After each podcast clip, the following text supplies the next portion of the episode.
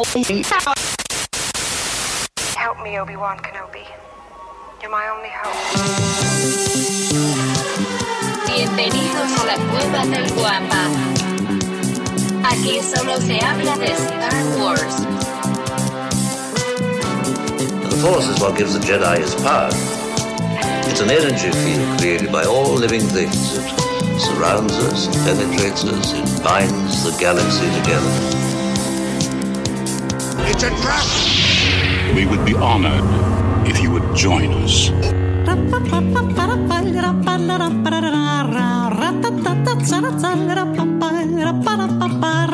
¿Qué tal, mis queridos guampas? Bienvenidos al episodio 186 del podcast Hablando de Star Wars, patrocinado por la cueva del guampa.com, el santuario para todos los coleccionistas y fanáticos de Star Wars. Y como es de costumbre para esta grabación, que por cierto estamos haciendo el sábado 27 de agosto del 2023, me acompaña el buscador eterno de la luz, el criptógrafo de templo, mi querido amigo, por supuesto, su amigo, el George. ¿Qué ole? Buenos días, Davo. Buenos días a todo el Guampa Auditorio que nos sigue el día de hoy, sábado 27 de agosto, 7:17 de la mañana. Bienvenidos y que nos va a escuchar en la versión de audio en el transcurso de la semana. Es correcto.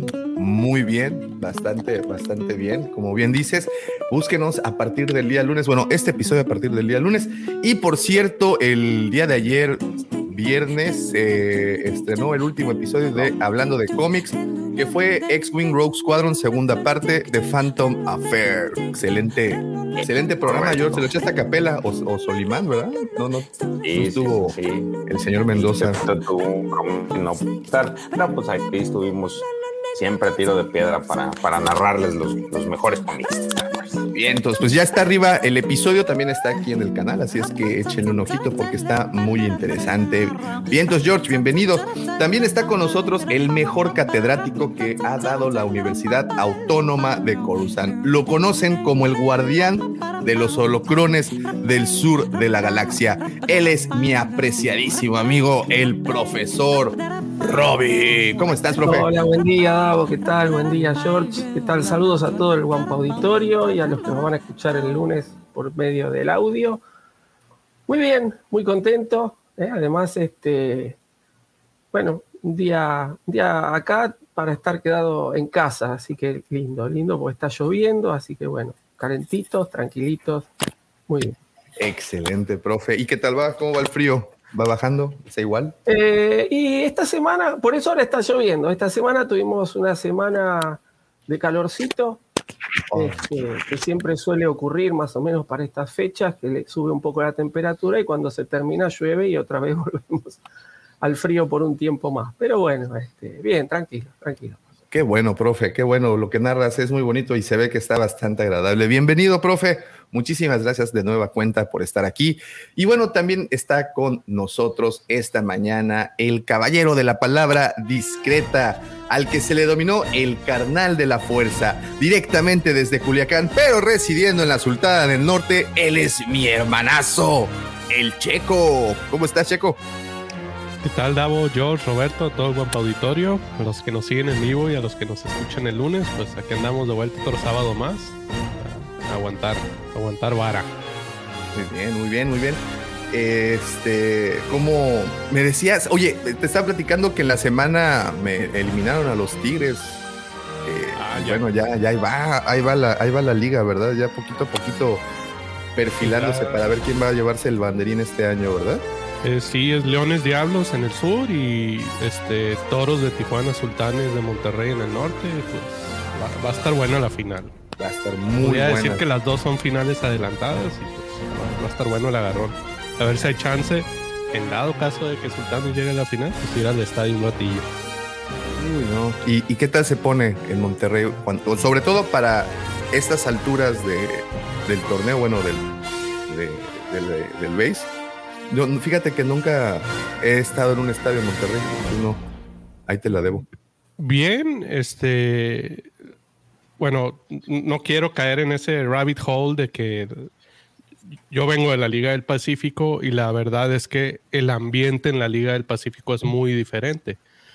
Pero en mi caso, que, que sí me gusta mucho el béisbol, pues yo lo disfruto. O sea, voy a ver el juego y ya, ya el ambiente es como que la cereza en el pastel, ¿no? Entonces. Es exactamente. El juego es lo divertido. Bien, entonces, El ambiente. Correcto. clink, clink, clink. Muy Sí, bien. sí. Ahora los invito a voltear y a ver al horizonte, porque es justamente ahorita en el podcast cuando empieza a sonar esa música, cuando despunta el primer sol y atrásito, atrásito, ahí viene el segundo sol de Tatooine asomándose por el horizonte. Ahí lo puede ver cómo los rayos iluminan esos oscuros caminos de nuestra ignorancia, porque así es. Gracias a sus aportaciones, nuestra vida es más fácil, nuestros momentos incómodos con personas dentro de la pecera, dentro del elevador, o por qué no, con el compañero de cubículo en la oficina, nos lo hace más llevadero con todo, todo, todo el conocimiento que nos aporta. Lo conocen, como les dije, como el segundo sol de Tatooine. También lo llaman el Chepe Chepe de Mos Eisley, o le dicen el niño bien de Canto Bite. Él es mi hermano, mi hervigo, mi vecino, arroba Lucifago. Muchísimas gracias, joven Daumático, por esa elocuente presentación. Gracias por estar aquí, todos ustedes que se han levantado temprano para acompañarnos. Les agradecemos de todo corazón el hacerlo. Y si estás llegando por medio del podcast, pues también te agradecemos muchísimo tomarte el tiempo para escucharnos. Mi querido profesor, mi querido Checo, mi querido. ¿Cómo te llamas tú? El, el, el- el chalán de amarillo o qué? ¿Qué es? Alberto Este- Caras Prieto. Oye, ¿notaste cómo Davomático se escapó del fútbol y fue al béisbol como para encontrar una forma de escapar de, de, de esa De ese momento incómodo. que tienes hoy, George?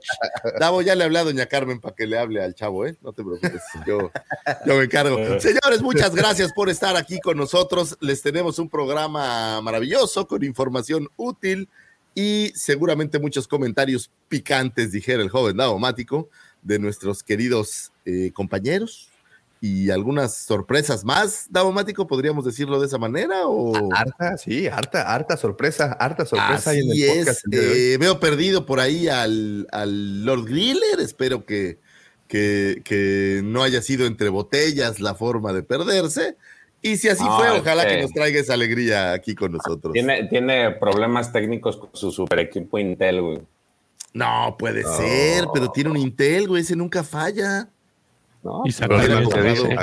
Oye, hubiera comprado. Y ese, saca dieces, güey. Y Dice. saca 10 es el Inge.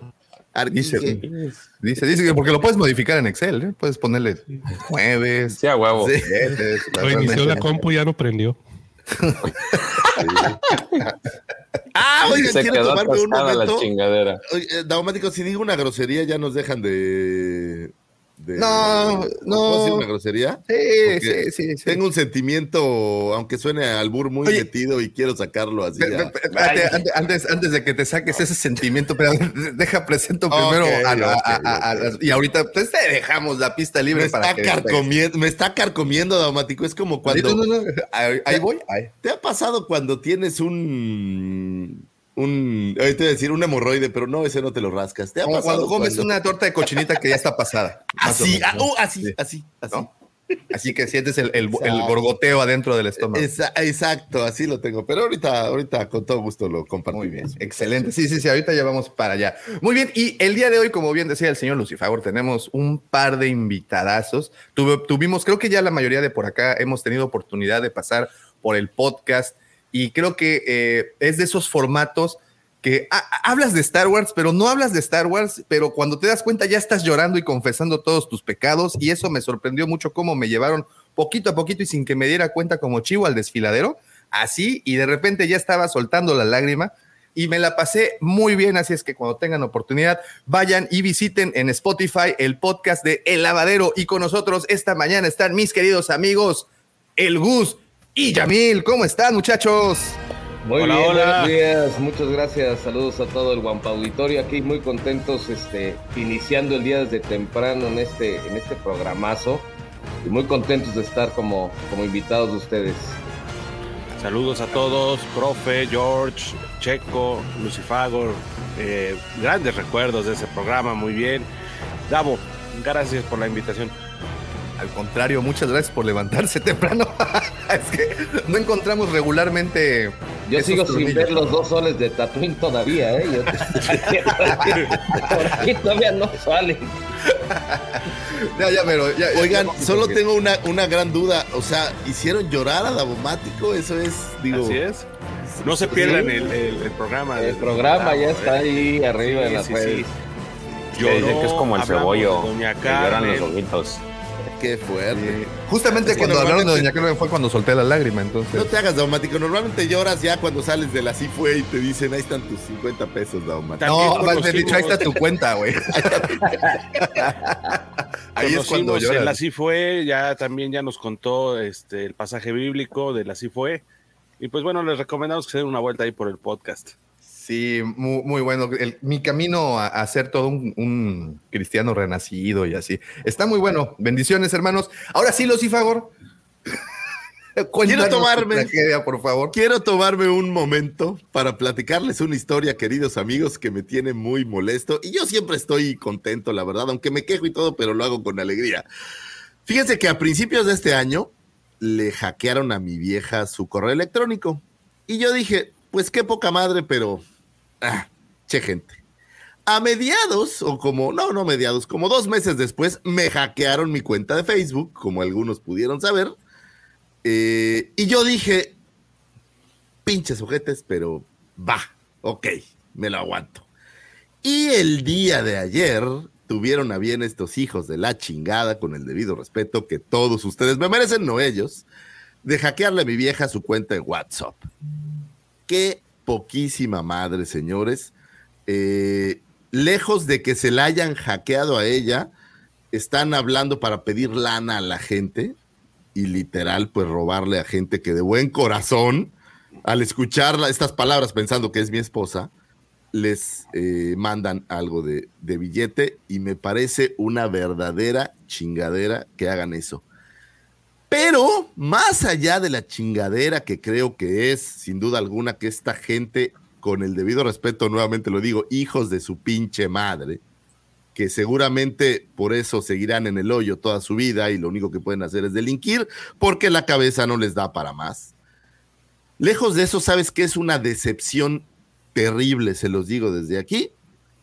¿Qué tanto eh, la gente de Gmail, Google, como la gente de Facebook, como la gente de WhatsApp, que son los mismos, son eh, unas empresas con las que tienen tanto poder y tienen tantos clientes que no se dan cuenta que el cliente es lo que menos les importa. Porque de esas tres empresas, lo único que he recibido son voicemails y negativas. Mi cuenta de Facebook no se pudo recuperar. La cuenta de Gmail tuvimos que contratar a una empresa para que llevara la cuenta porque no había forma de accesar. Aquí el buen George me ayudó a lograrlo. Y la cuenta de WhatsApp simplemente les vale absolutas madres. Entonces, señores, de corazón lo único que quiero dejarles aquí es una, un consejo. Protejan sus cuentas. Hagan todo este rollo de eh, la verificación de dos pasos y demás. Y no esperen mucho de estos proveedores que debieran de darnos mucho por todo el contenido que les regalamos muchas veces sin que nos den un peso y que les vale absolutas madres. Te dicen, mándame un correo y el correo que responden es virtualmente aire y no hay alguien de carne y hueso que te pueda ayudar. Entonces, esta es una queja doble. Uno, para toda esta gente que está allá afuera haciendo estas chingaderas.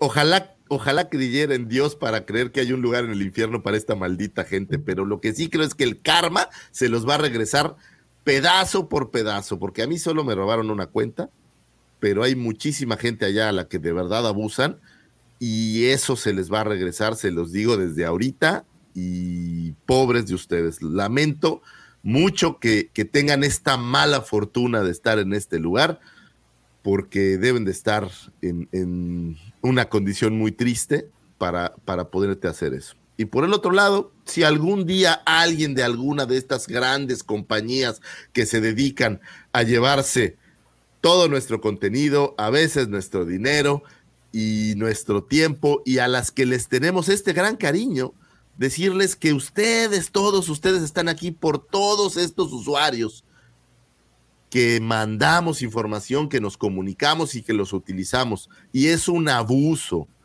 que no se tomen ni siquiera la molestia de contactarte, de ayudarte o de ver qué haces.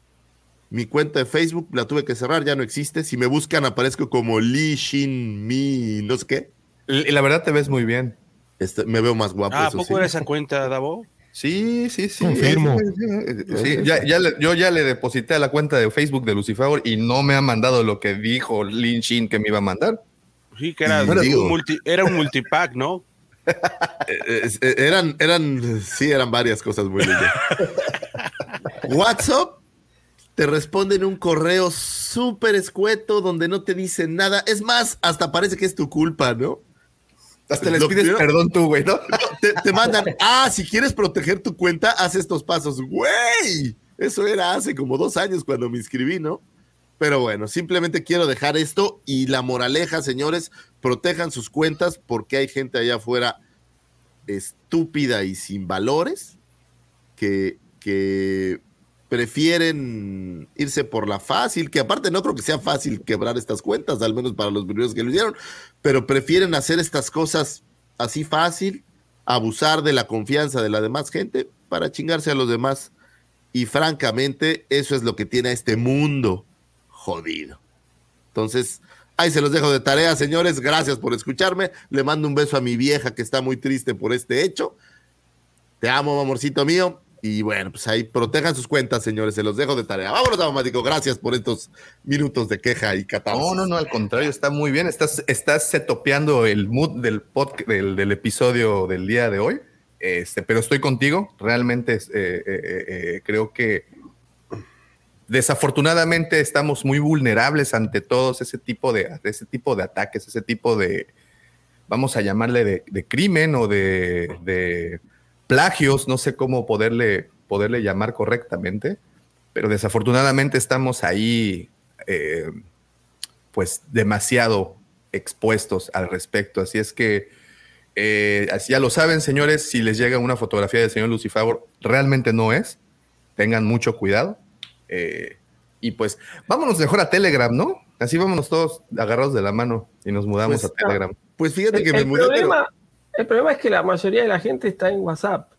Porque ayer Sí. cuando, cuando este, Lucifagor nos contó eso, yo le dije, a mí hace dos o tres años me pasó lo mismo y tuve que cambiar el número de celular porque no hubo manera de recuperar la cuenta de WhatsApp. Sí, Y no, sabes es que también sí. que el problema es que no estamos acostumbrados a leer cuando estamos haciendo las cuentas.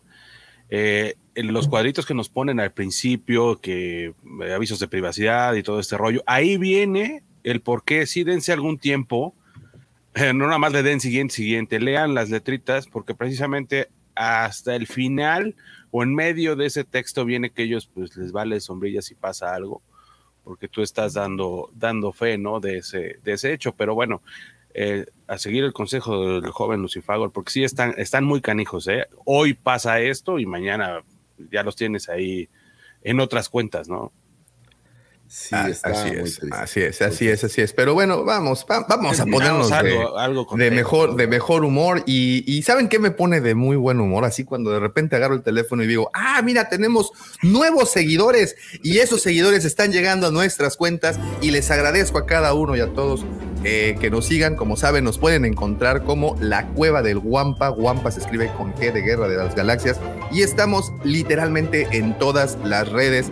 Facebook, Twitter, Instagram, aquí obviamente en YouTube, en todas partes, TikTok, in- eh, ¿cómo se llama este Lucifer? Donde el mercado de carne. Tinder. Tinder. Tinder, Tinder. El, el- el- el Tinder, estamos en todas partes. eh, Tu OnlyFans también, ¿no? también, el, no, pero el mío, es, el mío es OnlyFlan. OnlyFans. ya sabes, moviendo sensualmente las carnes para ustedes. Con una pequeña aportación, usted se puede llevar una imagen muy grotesca casa. Muchísimas gracias a todos los que ya nos hacen el favor de seguirnos y aprovecho también para invitarlos a nuestros dos grupos. Uno de ellos es Legión Wampa, nuestro grupo de WhatsApp, en donde las 24 horas del día, los 7 días de la semana, los 365 días del año, eh, pues tenemos temas de conversación bastante interesantes, obviamente todos enfocados al mundo geek. También hay un intenso tráfico de stickers, memes.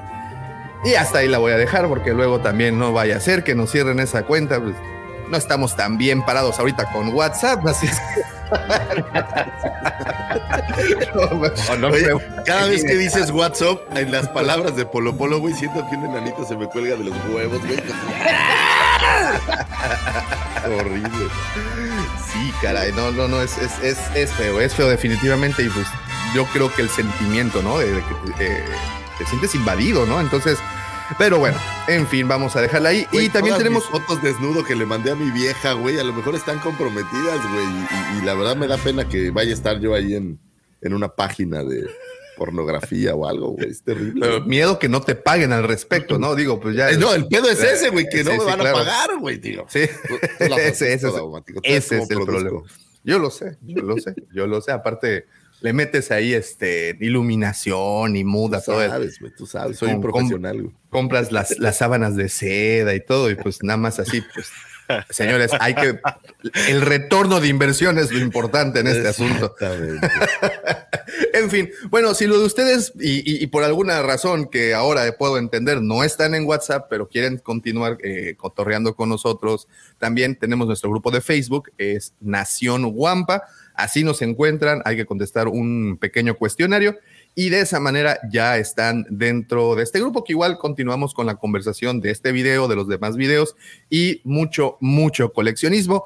Y sí, se los advierto de una vez, si tienen foto de no sé, alguna caricatura, no voy a especificar cuál, porque digo Naruto ya me llueven, me llueven cocazos, pero una fotografía, una imagen digital que no sea usted y están con un nombre que no sea el de usted, pues evidentemente no lo vamos a aceptar por cuestiones de técnicas, vamos a decir. Dios de experiencias pasadas. Experiencias amargas pasadas, efectivamente. Entonces, ya se la saben, Legión Wampa por WhatsApp, como le hacen, nos mandan un, un mensaje a cualquiera de nuestras redes eh, y con todo gusto les enviamos de regreso el link para unirse y pues Nación Wampa es simplemente que nos busquen. Ahora sí, habiendo dicho todo esto, permítanme dejarles el control de esta nave a quien verdaderamente sabe decir y hacer esta sección. No las porquerías que yo traté de hacer la semana pasada, que lo único que hice fue retroceder como tres kilómetros de los cuales el señor Lucifagor ya había avanzado. Aquí en tu, en tu presencia pido disculpas porque como el híjole, despedacé, descuarticé la, la, la sección de las astroefemérides, pero afortunadamente ya estás con nosotros, Lucifagor. Así es que los dejo con esta bonita información, la mejor sección de todo Internet, por lo que usted se para y va a pagar sus cuentas. Así es, es el señor arroba Lucifagor y sus astroefemérides. Muchas gracias, Davomático. Vamos a platicarles algunas cosas. Antes, hoy le mandamos un abrazo a Rafa2798. Es su cumpleaños hoy mismo, mero. Entonces le mandamos ahí un, un abrazote. Y bueno, pues vamos a hablar de algunas cosas interesantes y divertidas que pasaron hace algunos ayeres. Vámonos derechito con un 29 de agosto de 1997 se funda Netflix Inc., compañía norteamericana originalmente como una empresa de renta de DVDs y que para el 2007 arrancaría ofreciendo contenidos en streaming. Cuenta su CEO Red Hastings y cofundador de Netflix que pagó 40 dólares por una multa al devolver tarde la película de Apolo 13 en un blockbuster. De ahí surgió la idea de ofrecer una manera distinta de ver el cine eh, y fundando a partir de esta idea Netflix, para los que no están tan familiarizados, Netflix en sus inicios era una especie de booth que estaba afuera de las tiendas y literal era como si fuera una vending machine donde escogías una película y te daba la película y te la llevabas a tu casa, la veías un par de días y la regresabas en una especie de buzón en esa misma vending machine. Esa era la idea original y bueno, después evolucionó a la parte eh, más, digamos, tecnológica, la parte de streaming.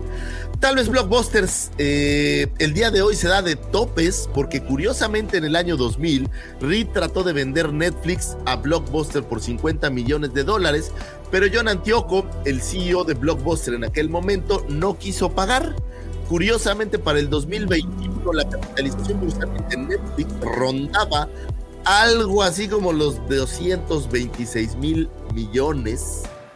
Eh, menudo error, ¿no? No haber comprado, aunque bajo la, como podemos ver, bajo las riendas de la gente de Blockbuster no hubiera sido un éxito Netflix. Eso me queda clarísimo. Eh, yo creo que eh, tenían tan o, tienen tan grabada la genética de, de, cómo hacer las cosas, la renta de películas, que dudo mucho que hubieran podido hacer esa famosa pensar fuera de la caja para realizar un negocio como este. Es como que tenían tan arraigado el viejo estilo que dudo mucho que el brinco lo hubieran podido dar.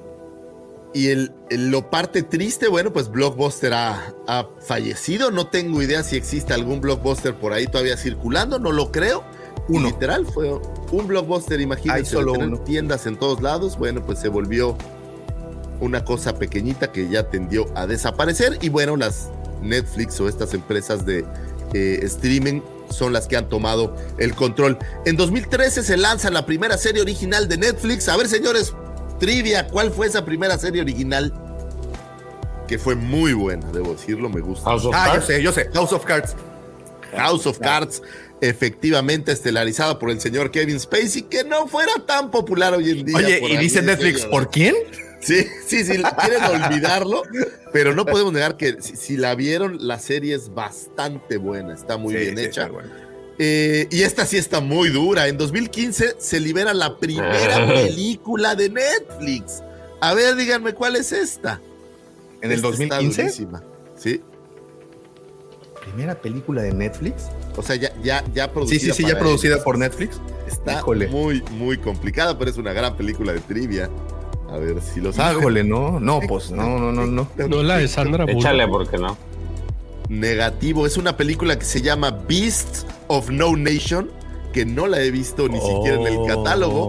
ah, es por con Idris, Idris Exactamente, y es la primera cinta. Y bueno, de aquí nacieran todas esas cintas que hoy en día vemos con estas grandes personalidades eh, dentro del cine en general que se han adaptado para hacer streaming hoy en día.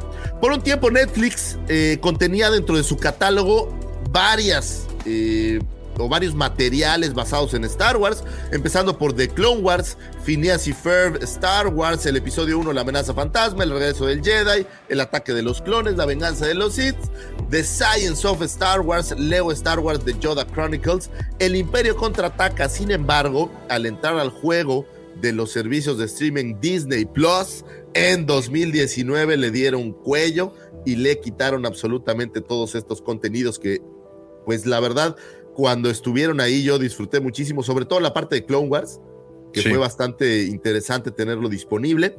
Y bueno, hoy en día la realidad es que Disney Plus ha pues ha llegado para quedarse. Originalmente yo tenía muchas dudas, es más, por aquí lo comentamos, no creía que había suficiente material sin embargo, Disney me ha callado la boca de manera excepcional y el material se sigue produciendo, siguen generando muchísimas series. Eh, ayer veía el segundo capítulo de She-Hulk que me pareció terrible, pero bueno, pues es lo que es lo que hay y siguen produciendo cosas y Netflix que a raíz me parece que de que se generaron todas estas nuevas empresas haciendo streaming, tenemos Amazon Plus, tenemos HBO eh, Max, tenemos Suder en Estados Unidos, tenemos ahora muchísimas empresas que lo hacen, pues creo que ha perdido ciertos puntos, aunque pues tiene cosas maravillosas como Stranger Things o algunas otras series. A mí hay una que me gusta muchísimo que se llama eh, Key. Entonces, bueno, pues hay algunas series interesantes que están Oye, y, por ahí y, además, no sé si sentiste en algún momento que con toda la salida de las nuevas plataformas, fueron de cierta manera desmembrando el contenido de Netflix. Y yo sí llegué a pensar, dije, ching, sí me lo van a dejar tumbado. Y luego termínale de, o sea, bueno, de, un, golpe más, que Netflix toma la decisión de cobrar eh, por no, no puedes compartir tu cuenta, vaya, si encuentran el IP, eh, si la cuenta está en otra, en otra dirección, pues obviamente te la, te la bloquean. Y este año se han visto pues muy afectados, ¿no? Entre menos contenido bueno, contenido que se han llevado a otras plataformas y cuántos usuarios han dejado de, de, ser socios. Este año no creo que sea así como que el mejor de, de Netflix. Sin embargo, tienen joyas como Better Call Saul que dices, güey, no pueden dejar de existir.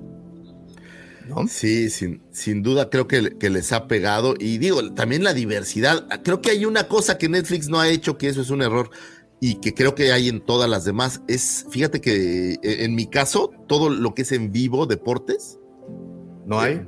Stars tiene deportes, que sería Disney, eh, Amazon tiene deportes, vamos hasta Claro Video ahí del señor Slim tiene, el claro tiene su sección de deportes y creo que esa parte les ha restado porque, por ejemplo, hay canales de streaming, el de la NFL, que es bastante bueno y la gente lo, lo consume, pero a la vez tienes estos partidos en las plataformas y eso te hace verlos eh, más, pero creo que sí han perdido gente, no sé de qué dependerá, me parece un poco como la música.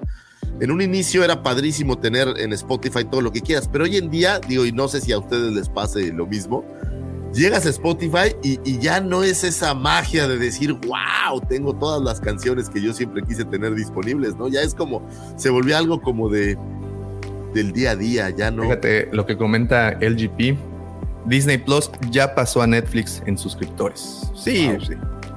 Sí, y fíjate que a ver, igual y estoy cometiendo, eh, no está el profesor para que me dé mis guayaba, mis, mis, mis cachetadones o como dice George, mis periodicazos, pero plataformas como Netflix creo que podrían organizar sus premios y tendrían más credibilidad que cualquier otro, porque ellos tienen la manera exacta de saber cuántas veces se reproduce qué película, qué actor causa más eh, hype o que, o sea, estas plataformas, y, me quedo con Netflix porque es de las pocas que ha producido tanto contenido original. Creo que ellos podrían organizar su, entrega de premios y sería completamente más real que los mismos Óscares. Sí, al final el, tema que tiene el Oscar, pues es, es, una academia la que vota, no es, no es un premio basado en, en el público en general. No es como el fan choice o estos. Y aquí sí se podría hacer así, claro, ¿no? Spotify lo hizo hace un par de años, ¿no? Creo que Spotify lo sigue haciendo, de hecho. Spotify, de hecho, tiene sus premios. Es más, TikTok, Lucifagor, tiene sus premios. Sí. Sí, el otro día los vi. No nos inventaron. no, y me ofendió o, muy profundamente para hacer. ¿Y para qué tanto bailar a lo güey? Pero me, refiero, estas plataformas, esa es la ventaja, tienen los datos reales de las de cómo la gente reacciona ante los contenidos.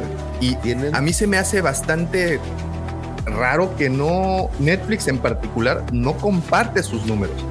Esa es una cosa muy interesante, no comparte cuáles son sus programas más vistos, cuáles son los, los o sea, tienen los datos y no los quieren sacar tienen, le llaman ahora metadatos, tienen información brutal de todas estas cosas y creo que en algún punto los, es más, yo, más que para entregárnoslos a, nosotros, yo sí creo que estas métricas las utilizan ellos para decidir qué van a sacar, qué nuevo contenido crear, qué cosa está viendo la gente. Y, y, yo creo que esa es la base, es más, es el futuro del mundo. Estos metadatos van a, van a decirte para dónde moverte y para dónde ir y, cómo hacerlo. totalmente, van a ser cada vez más. Totalmente. Entonces yo, sí me imagino a los directivos de Netflix. Chin, está bajando el rating. Prodúcete tres turcas más de volada. yo creo, yo creo que este el problema de Netflix y que ya también ya habían anunciado que no ha aumentado el número de suscriptores, o sea, se mantiene en X número y tan tan y las otras están aumentando increíblemente, ¿no? Que ese es el problema real. Fíjate que yo creo que donde Disney específicamente le ganó la jugada es que Disney es muy mediático. O sea, Disney es, es, es de verdad sumamente popular ya como empresa, como negocio, y jala gente de todos lados. O sea, no es lo mismo que al parque le lleguen 5 mil personas cada día y que son 5 mil posibles potenciales clientes para la plataforma a, solo tener la plataforma para, para cosechar más seguidores. Entonces creo que en esa parte le tienen totalmente ganada la jugada. Incluso a Amazon me parece algo similar. O sea, Amazon estás hablando de que tú compras cosas en Amazon. Entonces se vuelve un, un cliente potencial todo el que ya está trabajando con Amazon, que es otro rubro totalmente independiente, pero aún así es, es un cliente que está ahí y que potencialmente está generando la posibilidad de que entres de que entres más. Es que, por ¿no? ejemplo, Ama- Amazon te da un extra, güey, que es este, el, lo que tienes el tema de la tienda, güey. No, es Porque al no revés, al revés. Ahí te va, George. No, ahí te va. No, ¿quién- ¿Cómo se llama el dueño de Amazon? Jeff Bezos. Este, este, el, el Estos. Quises. Bueno, 10 pesos los que me das. Esta. Esta. el Jeff esta. Bueno, el este.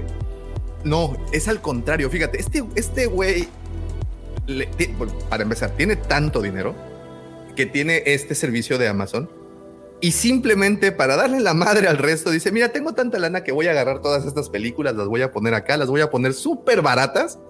Y me vale madre. Para ellos, el Amazon Plus, o en, en este caso Amazon Prime, no es el negocio es una prestación extra que te da el tener lo primero que les interesa, que es eh, que cuentes con la membresía para que te manden las cosas.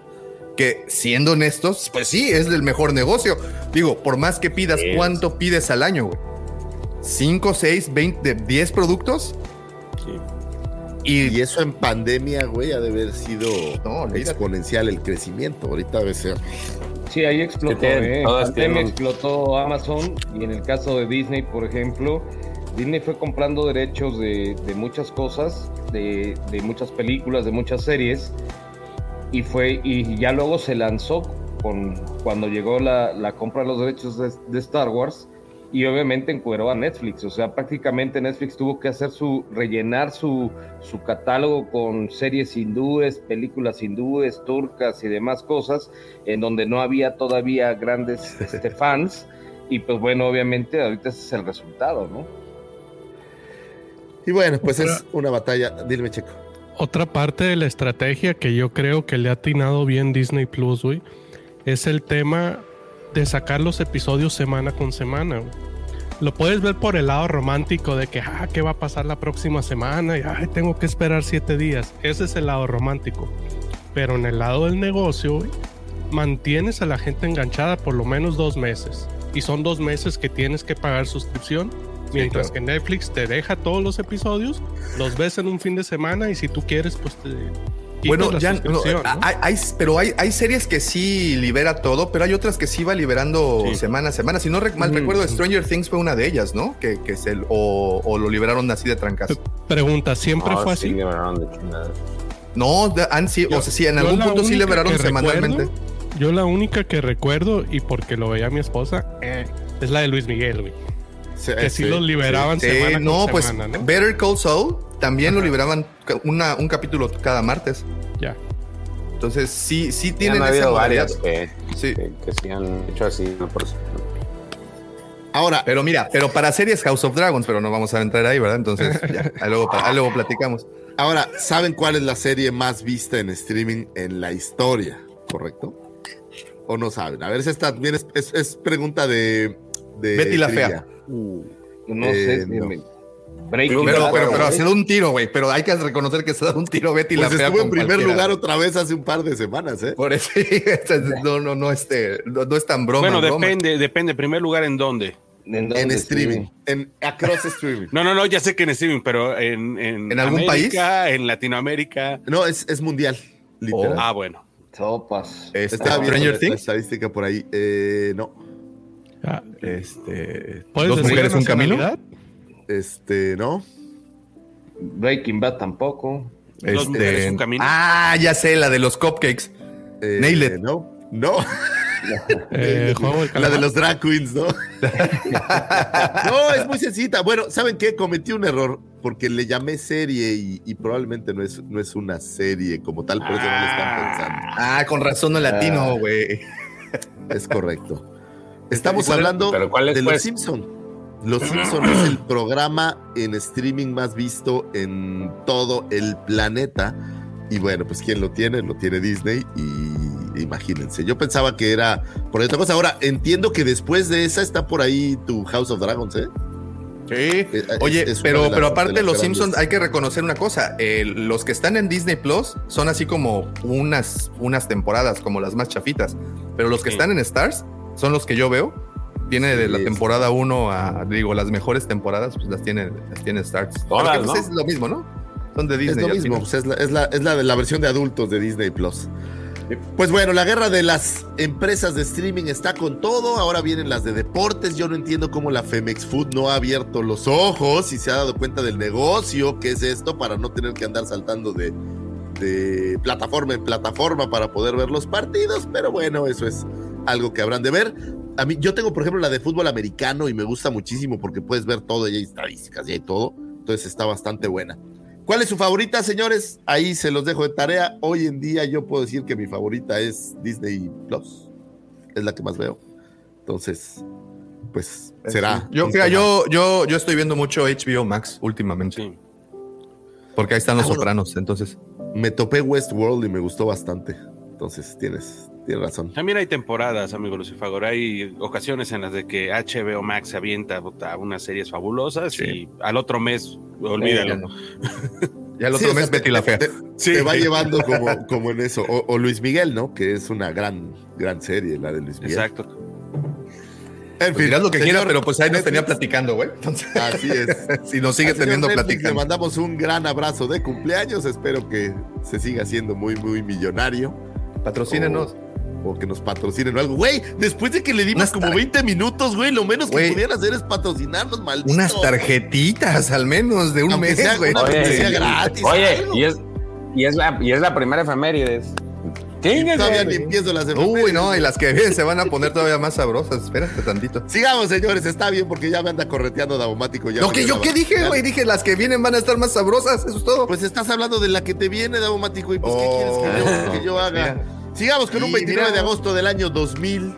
Fallece eh, Sheila Fraser, actriz nacida en el Reino Unido, principalmente enfocada en los escenarios teatrales, arrancando su carrera en 1944 en la puesta en escena cómica llamada This Was a Woman, y que continuaría su carrera en el teatro por muchos años. En el cine se iniciaría en 1947 en la cinta Master of Baghdad, no tengo idea de qué trate. No sé si el profesor alguna vez escuchó de esa cinta. Tal vez es una cosa muy buena, no tengo ni la menor idea. Y cosecharía al paso de su vida más de 50 apariciones en pantalla. Pero probablemente una de las más memorables sería su papel de Beru Lars, la tía de Luke Skywalker, para la cinta New Hope. Durante el casting, George Lucas apuntó que era a little bit British, but okay. Esto quiere decir que un poco muy británica, eh, pero, pero está bien, aguanta para el papel. Eh, grabó todas sus escenas en las locaciones de Matmata en Túnez y posteriormente grabaría la voz en Inglaterra para ser eh, sobrepuesta, o no sé cuál es la palabra correcta, pero bueno, para ser eh, incluida dentro de la cinta. ¿A poco no tenía una cara así como de, de, de- de la buena onda solapadora, güey? Es tu tía que te solapa todo, güey. Así tu mamá, ay, cómete toda la comida y pasa tu tía y te dice, no, No, mijito, acábate la lechita azul y ya. Ah, Sí, ándale, chingate la lechita y dale, dale. Sí, Tiene cara de, de- de- de buena onda, la verdad. Y creo que sí lo era. Y bueno, pues, descanse en paz eh, esta actrizaza. No conozco tanto de la parte teatral. No sé si alguno de ustedes es teatralmente fanático. Pero bueno, parece que el, teatro fue lo que más le, le- le dejó satisfacciones, voy a decir. Aquí la recordamos con cariño por ser nuestra tía Verú. Un 29 de agosto de todos los años se celebra el Día Mundial del Videojuego. Los primeros esbozos de lo que hoy conocemos como videojuegos provienen de un dispositivo creado en 1947 por Thomas Goldsmith y Rayman, conocido como el dispositivo de entretenimiento de tubo de rayos catódicos. Imagínate que le dices a tu papá, oye, güey, ¿no me quieres comprar un dispositivo de entretenimiento de rayos catódicos, güey? No, de tubos, de tubos, de, de rayos tubos, catódicos. perdón. Es, es lo que De está de moda y todo el mundo lo está jugando, ¿no?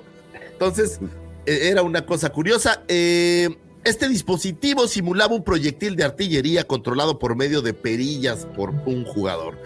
Que se arqueaba hacia objetivos plásticos en una pantalla de rayos catódicos. Este dispositivo nunca se fabricó en serie y al no estar ligado a un ordenador, lo han dejado fuera de la categoría de los videojuegos. Sin embargo, pudiéramos hablar que es el tatara, tatara, tatara, tatarabuelo de lo que los videojuegos son hoy en día. Más adelante continuaron la evolución de las primeras entregas. En 1952 tuvimos el Oxo, que era un juego literal de eh, gato, le llamamos en, en México, no sé si eh, en Prof, allá, ¿conoce el juego de gato? Este que pones tachecitos y circulitos. ¿O tendrá algún otro nombre? Sí, que en inglés es tic-tac-toe, ¿no? Sí, tatetí le decimos acá. Tatetí. Bueno, pues ese, ese bonito juego era una de las creaciones. Por ahí en el 58 aparece el tenis para dos. ¿Recuerdan el tenis para dos? Ese. El Pong, ¿no? El algo parecido al. Pong. Telepón, es, es- algo así. es el abuelo del Pong, esta versión. Eh, y más adelante tuvimos eh, Space War, que era un juego de ya, ya un poco más evolucionado, de una especie de guerra espacial. Para 1966, Ralph Baer empezó a desarrollar junto con Albert Maricon eh, un proyecto llamado Fox and the Hounds, dando inicio al videojuego doméstico que evolucionaría hasta convertirse en algo llamado Megabox Odyssey, el primer videojuego doméstico que fuera lanzado en el 72 y que por primera vez se conectaba a una televisión y traía una serie de juegos precargados. En mi vida lo he visto, pero pues tal vez alguien como Pepe Mendoza, que es un diestro en lo que a videojuegos se refiere, eh, lo conozca. Para 1980 explotó el sector con sistemas como el Odyssey 2 de Philips, el Intellivision más adelante con Mattel, ColecoVision, el Atari 5200, Commodore 64, TurboGrafx y por otro lado las máquinas creativas, es decir, las maquinitas que eran eh, pues Pac-Man con Namco, era eh, digamos que el gran eh, traedor de estas maquinitas y junto con Atari por ahí teníamos el Pole Position, Saxon y quien no recuerda el padrísimo juego de Tron que era una cosa aburridísima, pero bueno, supongo que para el entonces era una cosa muy divertida. Para el 83 llegaría el rey de reyes, Nintendo, convirtiéndose en el, eh, la consola más vendida hasta ese momento. Eh, que posteriormente con la competencia de PlayStation, que aparecería por ahí de un 94, y el Xbox de un 2001, pues perdería muchísimos adeptos, pero nadie puede negar que PlayStation, eh, perdón, que Nintendo, bueno, pues fuera el que le diera este estatus de consolas, de todos tener una consola en casa. Nada más como dato ya curioso, el mercado global de los videojuegos está valuado en algo así como 173 billones de dólares. Esto para el 2020 es un mercadazo y se vende muchísimo. Obviamente Star Wars ha estado en este mundo de los videojuegos desde su inicio. Hay muchísimos videojuegos que han estado por ahí por mucho tiempo y les eh, voy a mandar un poquito después una liga donde hay, hay un, un video de YouTube donde te pasan la historia de los videojuegos de Star Wars a través de los años. Eh, y haz cuenta que viene desde el primer videojuego que se hizo hasta Jedi Fallen Order con pequeños clips. Está muy chido. Se los voy a mandar, pero se los paso mejor después para que con calmita ya lo vean, porque Daumático ya me yuco las cositas. Ya me Pregunta nada más. ¿Todos les gusta? ¿Son gamers, digo, de alguna manera por decirlo? ¿O hay alguien que no les guste en este panel los videojuegos? Yo creo que todos, ¿no? Sí, nos gustan, nos gustan, sí. Entonces, ¿será que tiene que ver que, que nuestra generación, porque aquí pues todos somos de la misma generación, tal vez yo un poco más viejo que todos, pero, pero todos somos por ahí, eh, que nacimos con estos videojuegos? Porque mi papá jamás, jamás se conectó con un videojuego, ¿no? No, no le interesa, o sea, no es una cosa que, que le haya hecho como magia, yo veo. Y, y para nosotros creo que fue como, al menos para mí fue vital. Es más, me eduqué con Larry and the Land of the Sweets, ¿o cómo se llamaba? Leisure Todavía jugaste. ¿Te educaste con Larry? Me eduqué con, con Larry, aunque se escuche feo, George, discúlpame, pero ¿Jugaste el famosísimo de E.T. de Atari 2600? Sí. No. sí, qué Yo cosa no, no, no. Nomás vi el documental. No, yo sí ju- lo jugué. Yo creo que tiene que ver que a nivel consola nos tocó ver toda la evolución. de Sí, sí, Atari, Nintendo, Sega Genesis, Super Y, Nintendo. y- y aquí viene la, la- la- la pregunta. ¿Las consolas creen que, bueno, creen que los móviles desplacen a las consolas? Mm, Yo veo a mi hija más interesada en, En jugar mi- el teléfono. En mi casa ya el- pasó. que el Xbox, ¿eh? Sí, mis hijas juegan también en teléfono, en teléfono, no en, en consola, porque el Xbox ni lo pelan. Y yo me acuerdo que tuve, bueno, ahí las tengo todavía, dos, este, dos consolitas portátiles eh, de videojuego, una de americano y otra de fútbol, y era con casi, casi puros pixeles, ¿no? Que ibas, ibas se jugando por ahí. Ajá, sí, eran puras líneas, ¿no? La de americano eran puras líneas y la de fútbol, este, pues igual, ¿no? Entonces, ya desde ahí se empezaban a hacer muy compactas eh, las formas para tener un, un videojuego. Y ya, pero yo, los, yo creo que los, los jóvenes, los niños ya, ya van más para jugar por teléfono que por consola, ¿eh? Aunque sí hay muchos que se conectan ya con chavos de otros países y todo eso para jugar en red, ¿eh? Pues ya vieron los lanzamientos, perdón, este, ya Dale, vieron los lanzamientos de, de Samsung, que ahora ya tienen acceso a Game Pass de Xbox. Sí. Entonces, pues bueno, eso va a desplazarlos porque ya no vas a tener un dispositivo extra. Ya todo vendrá incluido en la televisión, esperando que las televisiones den el ancho, que yo creo que sí. Entonces, yo creo que iría por ahí. Los celulares tienen su propio nicho, ¿no? ¿Sabes qué tiene eh, la evolución de estos mercados? Y yo lo veo con, con mis hijos. Yo tengo cuatro jugadores de tablet o de celular. Y es, es que evoluciona tu forma de, de física. Yo no puedo jugar como ellos juegan en el iPad. No me da la, la- mi cabeza. Y estos son brutalmente buenos. Mi hija de cinco años la maneja increíble. Y yo todavía necesito tener un control en la mano. Entonces, esa es la evolución que creo que va a ir Ese es, es- fíjate qué interesante. Tu, tu hija eh, ya es nativa del, del- del touch, ¿no? De, de- de la generación Sí, de, generación de touch. eso, o sea, no, no de usar un control. Yo veo también a mi hija que, que, pues es de la, es la pequeña, pues no, el control le aburre realmente, quiere que todo sea, todo así. ta, ta, ¿No? ta, entonces, Sí, sí, sí. El, el sí. otro día estaba con, con mi hija Natalia y tenía que hacer un trabajo de la escuela y ella todo lo hace en el iPad, literal. Entonces Sí. este, le presté mi computadora y fue como de, ay, este, ¿qué, qué es esto? Pues Sí, sí, sí, sí, sí. Mira, y, y- y nada más como, como ya dato para ahí, este, para que también lo, consideren. También, eh, ahorita, pues, ustedes saben, hay un juego Roblox que todo mundo, todos los niños eh, juegan.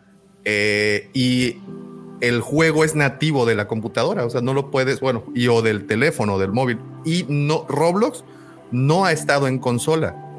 No, Porque, ya está. pues, no hay Xbox, mercado. güey. No, ya está en Xbox. Ya está, pero mi hija no lo juega en Xbox. O sea, simplemente no lo quiere agarrar ahí. Ella se queda o en la computadora o en el teléfono.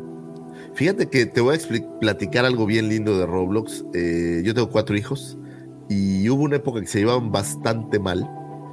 Y curiosamente Roblox, y digo, no le hago publicidad a Roblox, pero curiosamente Roblox los ha unido. Estos cuatro se meten juntos a jugar Roblox y se han vuelto mucho más cercanos. Es una cosa muy curiosa. El otro día estábamos jugando todos y es una cosa muy curiosa estar sentados en un mismo cuarto todos haciendo algo en un mundo virtual. Es en una un metauniverso, ¿no? Porque un aparte es, metauniverso es, es- un es- futuro. ¿sabes? Yo, yo también, en, en la época de pandemia, cuando pues mi hija se quedaba más días con su mamá, que no, no teníamos tanto contacto, pues al menos por Roblox era nuestra manera de comunicarnos, o sea, de estar ahí conviviendo. Y sí, es un mundo alterno el cual, el cual creo que no alcanzamos al com- a comprender el 100%. ¿Y recuerdan el tapete de Nintendo? Ahí Uh, totalmente, lo cruzaba con las manos, menos con los pies. Chulada. Sí, sí, lo intenté, pero no funcionó. Después, ¿sabes qué? Después el, el- el de bailar de Xbox también era, era una cosa muy Sí, curiosa. tuvo su... ¿El del Kinect? Tuvo su- No, no, era un tapete para bailar, digo, está el Kinect, Oh. pero había un tapete antes que, Sí, que para bailar. estos juegos de baile, te lo echabas Sí. ahí que era terrible. Pues las consolas dan para todo un programa, quiero, quiero pensar, entonces diremos feliz día del videojuego, señores, todos los que son gamers. que la verdad yo lejos de pensar que, que es algo terrible, digo todo con medida, ya sabes, moderación, bla, bla, bla. Mira, mira lo que dice Gerardo. Adiós a los juegos físicos, ya nada de cajas. ¿Eso les da idea, Hasbro? No, no, por favor. No, por favor. Cajas, nunca.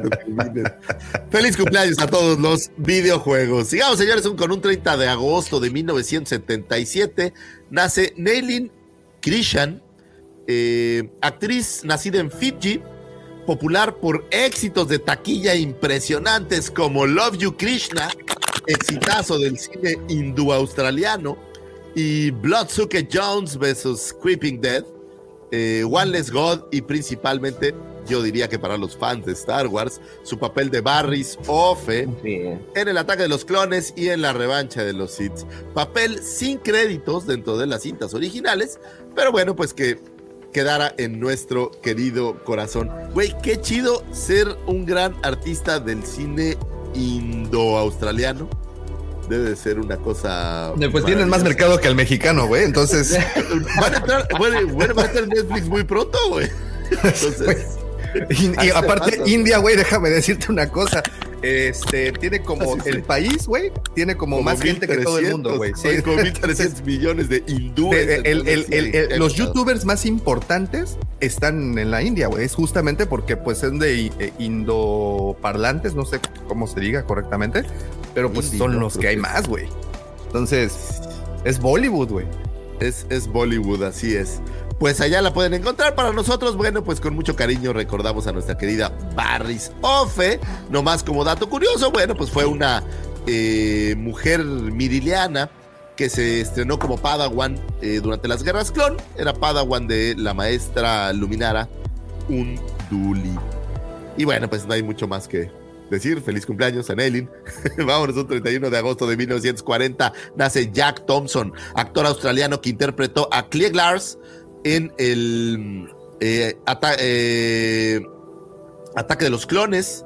Eh, era un granjero de humedad humano en Tatooine.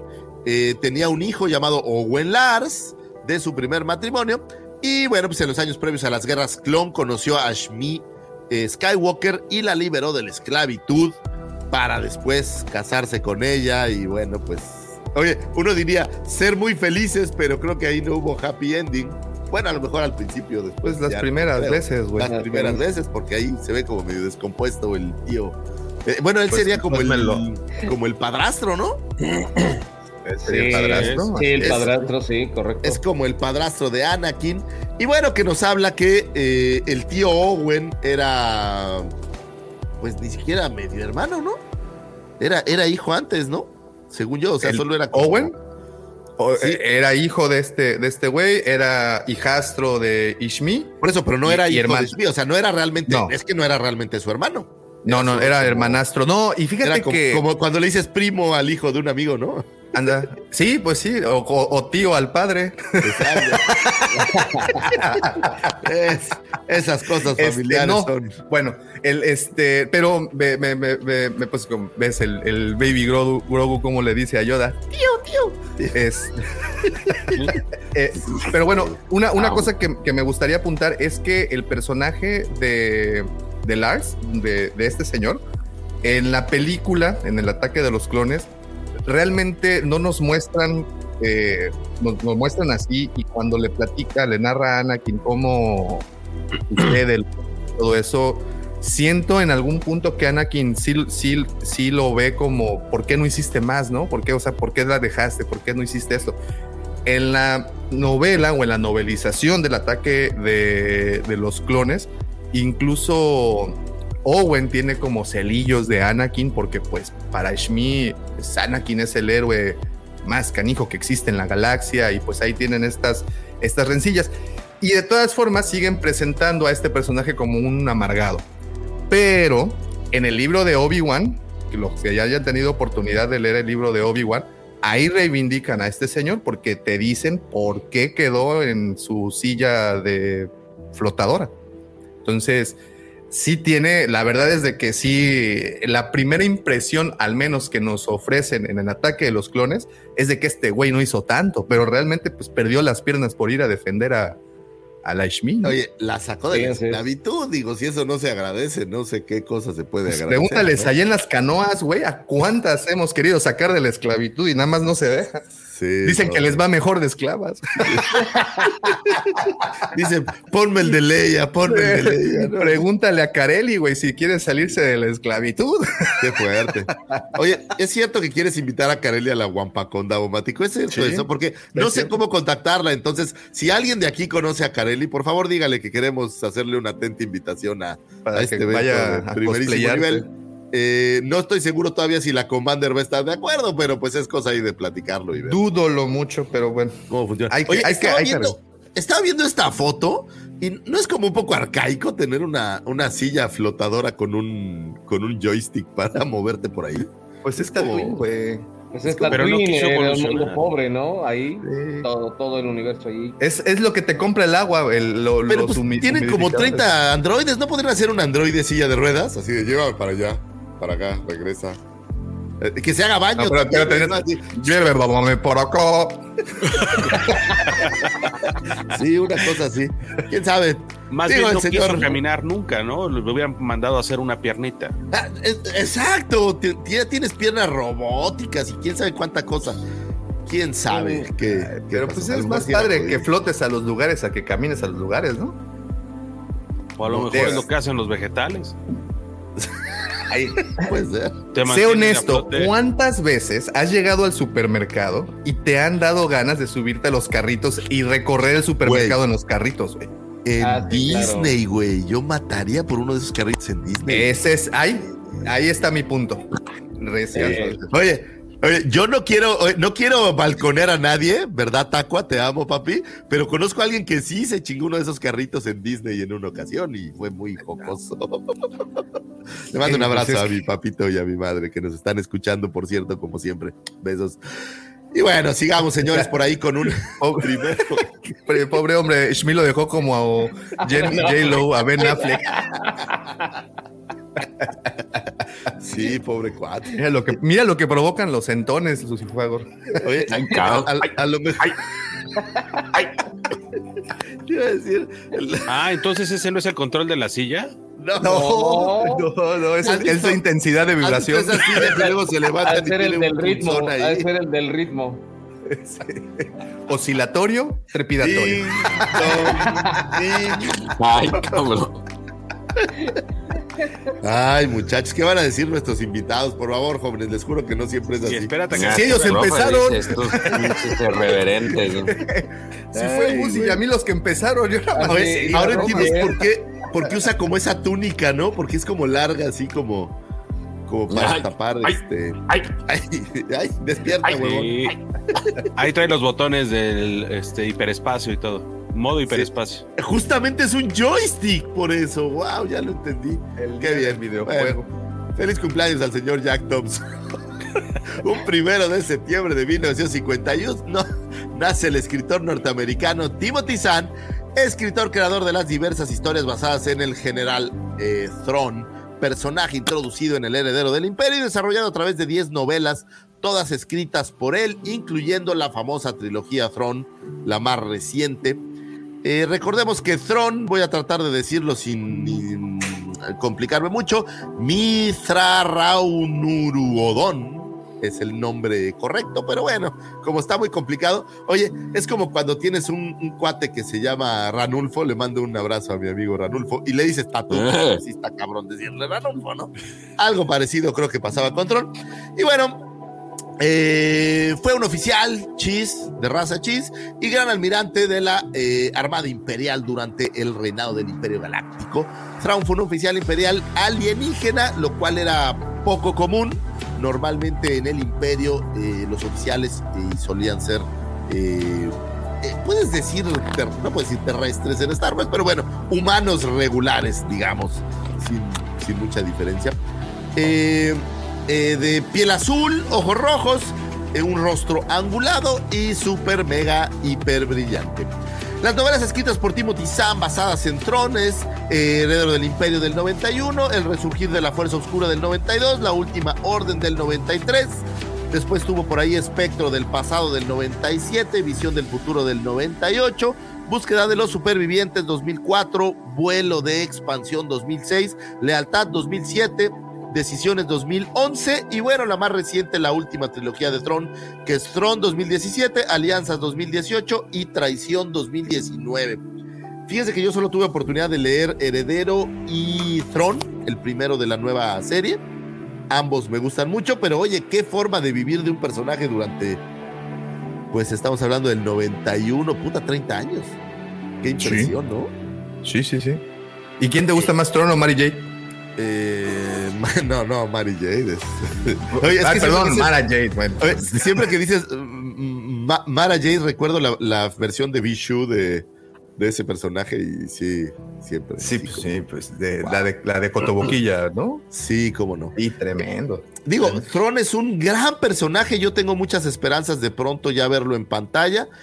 Creo que el casting va a ser complicado. Encontrar a alguien que, que se vea tal cual, como al menos complicado para mí, porque lo he imaginado muchas veces. Y es uno de estos personajes muy emblemáticos. Creo que Rebels, aunque hay toda esta discusión de si se parecen o no y lo que sea, a mí sí me gustó en, en Rebels, tanto como eh, en Heredero y también en el libro. eh, de hecho, de todas las versiones de Throne, la que más me ha gustado es la de Throne, la versión más, eh, más moderna de, de cómo el libro uno, digamos, de la última trilogía, pues habla de cómo asciende en el poder. Y esa versión de Throne me gusta, me gusta bastante. Timothy Zahn, eh, no sé otras historias de Timothy Zahn, la verdad es que no me puse a revisar tanto esa parte. ¿Hay alguna otra que les suene? Pues creo que mencionaste todas, ¿no? Pero todo basado en Throne, o sea, no, no hay nada así como, bueno, basado entre comillas, pero eh, Yo recuerdo que hay este. una. ¿Cómo se llama Bandidos? ¿Bandidos? Sale en portada este Chewbacca Lando y. y Han Solo. Pues quién sabe, no, no, no lo tengo tan presente, pero bueno, pues las, las libros de Throne son maravillosos y creo que eh, la pantalla le va a hacer justicia. Me parece que si vemos a Throne va a salir Ezra y me parece que todo esto podría develarse por ahí en Ahsoka, en la serie de Ahsoka, entonces Sí, Bandidos pues yo creo llama. que ya no estamos tan lejos. ¿no? A mí me encantaría verlo en pantalla. Ustedes. Mira, hay, uno, hay un libro del 2018 que se llama Cobra, de Timothy Zahn. Cobra, ¿y Cobra ¿No Kai, era un ¿verdad? policía? ¿No habla de un policía o de un karate? Eh, Pues sí se No, parece pero- al desgraciado. Podría. Pues tiene varios que no son de Star Wars, ¿eh? Fíjate. Ah, bueno, pues es. El, Digo, el porque- dragón. eh, mira, tiene uno que se llama El Dragón y el Ladrón, por ejemplo. Suena- Conqueror's Pride, StarCraft Evolution. Black Oh, Collar. wow. O sea, ¿Será- mucho, mucho, mucho sci-fi, ¿eh? O sea, bueno, más bien dicho, todo sci-fi. Ese de StarCraft parece que está basado en el videojuego. Eso suena, va, como que está. estaría No, de hecho, las letras tiene StarCraft con el logo de- del juego. Ah, mira. Y fíjate, ese de Cobra es toda una, una serie, ¿eh? De varios libros. Pues mira, Ah, que Terminator Salvation. ¿Qué tiene que ver este cabrón con Terminator Salvation? pues, a lo mejor Precuela. algún gancho. Novela de Timothy Zahn, Terminator Salvation from the Ashes. Ándale, ¿eh? Precuela. Para los fans. Esa película a mí, a mí sí me gustó. A mí me gustó también. La verdad me, me- me pareció buena. Pues feliz cumpleaños al señor Timothy Zahn, donde quiera que se encuentren. Es alguien que puedes ver en las convenciones normalmente. Eh, me ha tocado verlo un par de veces a lo lejos. Eh, me saludó. Había como cinco mil personas y le hizo así. Asumo que fue a mí. Lucifago. Eh, pero Mm. sí, me, me- me saludó Timothy Zahn. Me siento muy contento y le mandamos Dice, un... ¿qué pedo, Lucifer? ¿Cuándo el canoas? Sí, canoas papazul. Pero bueno, feliz cumpleaños al señor Timothy Zahn, donde quiera que se encuentre en este momento, ojalá escribiendo. Imagínate, a ver, ok, ok, esta es una idea. Vas a hacer la versión de Throne ahora sí ya para un live action. ¿A quién le hablas para que te diga qué pedo con Throne? Pues a Dave Filoni. Bueno, eso es lo que, lo que le- ¡A Ryan Johnson! Eso, oye, eso déjame decirte que a lo mejor va a colación con el tema, pero es algo que los fans del, del personaje están pidiendo y exigiendo, que si van a hacer algo de Tron, que le hablen a Timothy Zahn y que no quieran inventar lo que él ya no. Entonces, Es lo eh, correcto, ese es un correcto. tema. Ahí Bueno, ahí depende, ¿no? Porque si quieren matar al personaje, sí le hablan a Ryan Johnson. Sí, puede ser. Puede ser. No, Puede pero ser. ya, ya Ryan Johnson ya está fuera de todo, ¿no? Por favor, dime. Según yo ya. No sé, ahí Davo que tiene comunicación con él. Este, ya, lo, ya decidimos de, por, retirarnos por la paz y hacer mejor amistades en vez de enemigos. Ya hay muchas enemistades. Habrá Ah, no balazos. Me parece muy bien. Timothy San, padrísimo, primero de septiembre. Eh, ahí les va este efeméride que, que quiero agradecer principalmente a, al señor Arturo y a la señora Tere porque son los patrocinadores de este efeméride. Ciudadano mexicano nacido en Morelia, Michoacán, pero avecindado desde muy pequeño en la gloriosa ciudad satélite en Naucalpan, Estado de México, pasó sus primeras infancias jugando con figuras de Star Wars, G.I. Joe y He-Man. Fuera en su pubertad que encontraría el heavy metal y el rock en español como la cepa musical que lo eh, manejaría o lo llevaría por esos momentos, sin perder el gusto por algunos géneros un poco más amables, como el clásico y la trova. Todo esto sin descontar el placer culposo, sí, lo digo abiertamente, por el más hardcore pop noventero que uno puede escuchar, y un gustillo confeso por Arjona, Jeans, Timbiriche y Goblin. Su vida transcurrió como un católico acarreado que terminaría por mudarse al lado oscuro apartándose de cualquier creencia religiosa. Su mente está formada por una gran imaginación nacida de las historias de Stephen King, eh, los infiernos de Dante, los pequeños hobbits de Tolkien, las historias interminables de Ende y los conejos blancos de Lewis Carroll. Sin duda, su mayor influencia se basa en las cintas fantásticas de Star Wars, las versiones Star Warsianas de Lucas o las obras de culto de Spielberg, eh, Scott Donner Cameron o Cronenberg. Eh, las locuras de Wes Craven, John Carpenter, Toby Hopper, Clive Baker o el maestro Argento. Fanático incorregible del Toluca FC, aunque hoy vea, aunque hoy vea una playera espantosa del América, pero lo respeto porque lo quiero a mi amigo.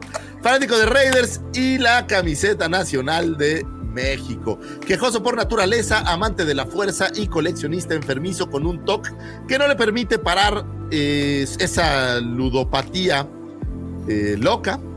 Educado por los sabios del pueblo, de, eh, del pueblo como Polo Polo, Alex Lora, el Nintendo y el mismísimo Homero Simpson, director financiero de FMG, CEO del proyecto de medios La Cueva del Guampa, asesor de diversas empresas eh, y fundador de Chilpayate, eh, una empresa de ayuda social. Hombre de familia, enamorado perdido de su esposa e hijos, cofundador del podcast hablando de Star Wars, youtuber de Petatiux, gamer remaleta y golfista por herencia, creyente aferrado de la capacidad del ser humano y la obligación individual de la responsabilidad de acción. Corazón de piedra, devoto de San Medorio, positivo a raja tabla y por demás feliz. Feliz cumpleaños a mí, primero de septiembre. Eh, gracias por. Oye, qué buena foto, Daumático. Éramos. Mira, sin, sin canas, sin canas, Lucifer. Muy bien. Oh, wow, mi barba era todavía como. Eso fue en el, en el así fue, Davo. Ese fue en las canoas. Ese fue en. Sí, sí. Ah, qué día. Mira, allá atrás se ve Doña. Este, es- no, no, no, no, George. De hecho, espérate, No, deja borrar esa es- parte de allá atrás. No sé de dónde debió haber salido. Ella es su hija, la flaca. Pero es, es onda. Pues es, es mi cumpleaños, Pero se fíjate- los dejo de fíjate tarea. Los... Fíjate bien en esa fotografía, por favor. Analízala bien. Ya. ok. ok, Este, vamos a sí, cambiarla. Bueno, ahí está, muy bonita la Sigamos foto. con esto, señores. Oigan, para cualquiera que quiera mandar regalos, eh, la dirección de la cueva está ahí en la página, entonces acepta toda clase de regalos, no importa. Si son sexuales, se los de- daremos a Davomático. Pero si son coleccionables, con todo gusto los pondremos aquí en la, en la colección. Gracias a mis padres por traerme al mundo, a mi esposa por aguantarme y a mis hijos por creer que soy algo decente. Oye, por, creer- por hacerme todavía un poco de caso cuando los regaño. Les mando besos a todos ellos.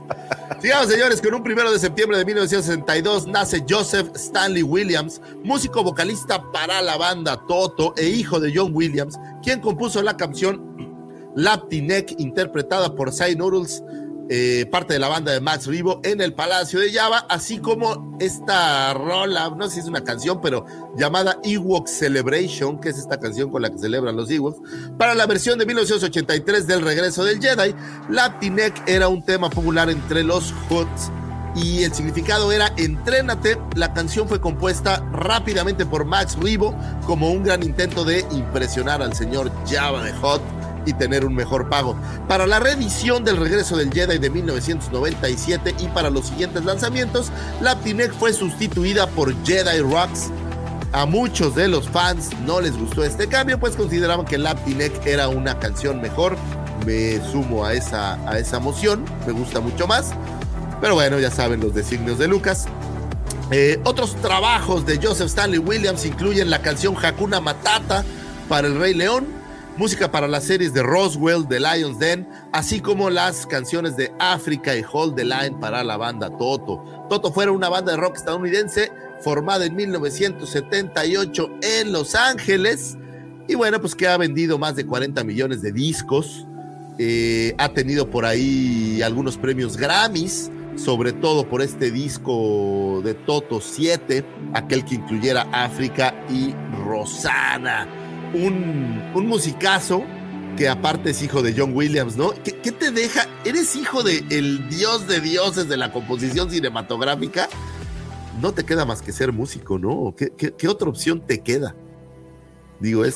ser, sí, ¿no? No, no, o sea, o desenvolverte En, ese, en, ese, en ese mundo es, es necesario es necesario, un, gran músico, tiene muchísimos trabajos para televisión, eh, por ahí hay bastantes series en las que él ha participado.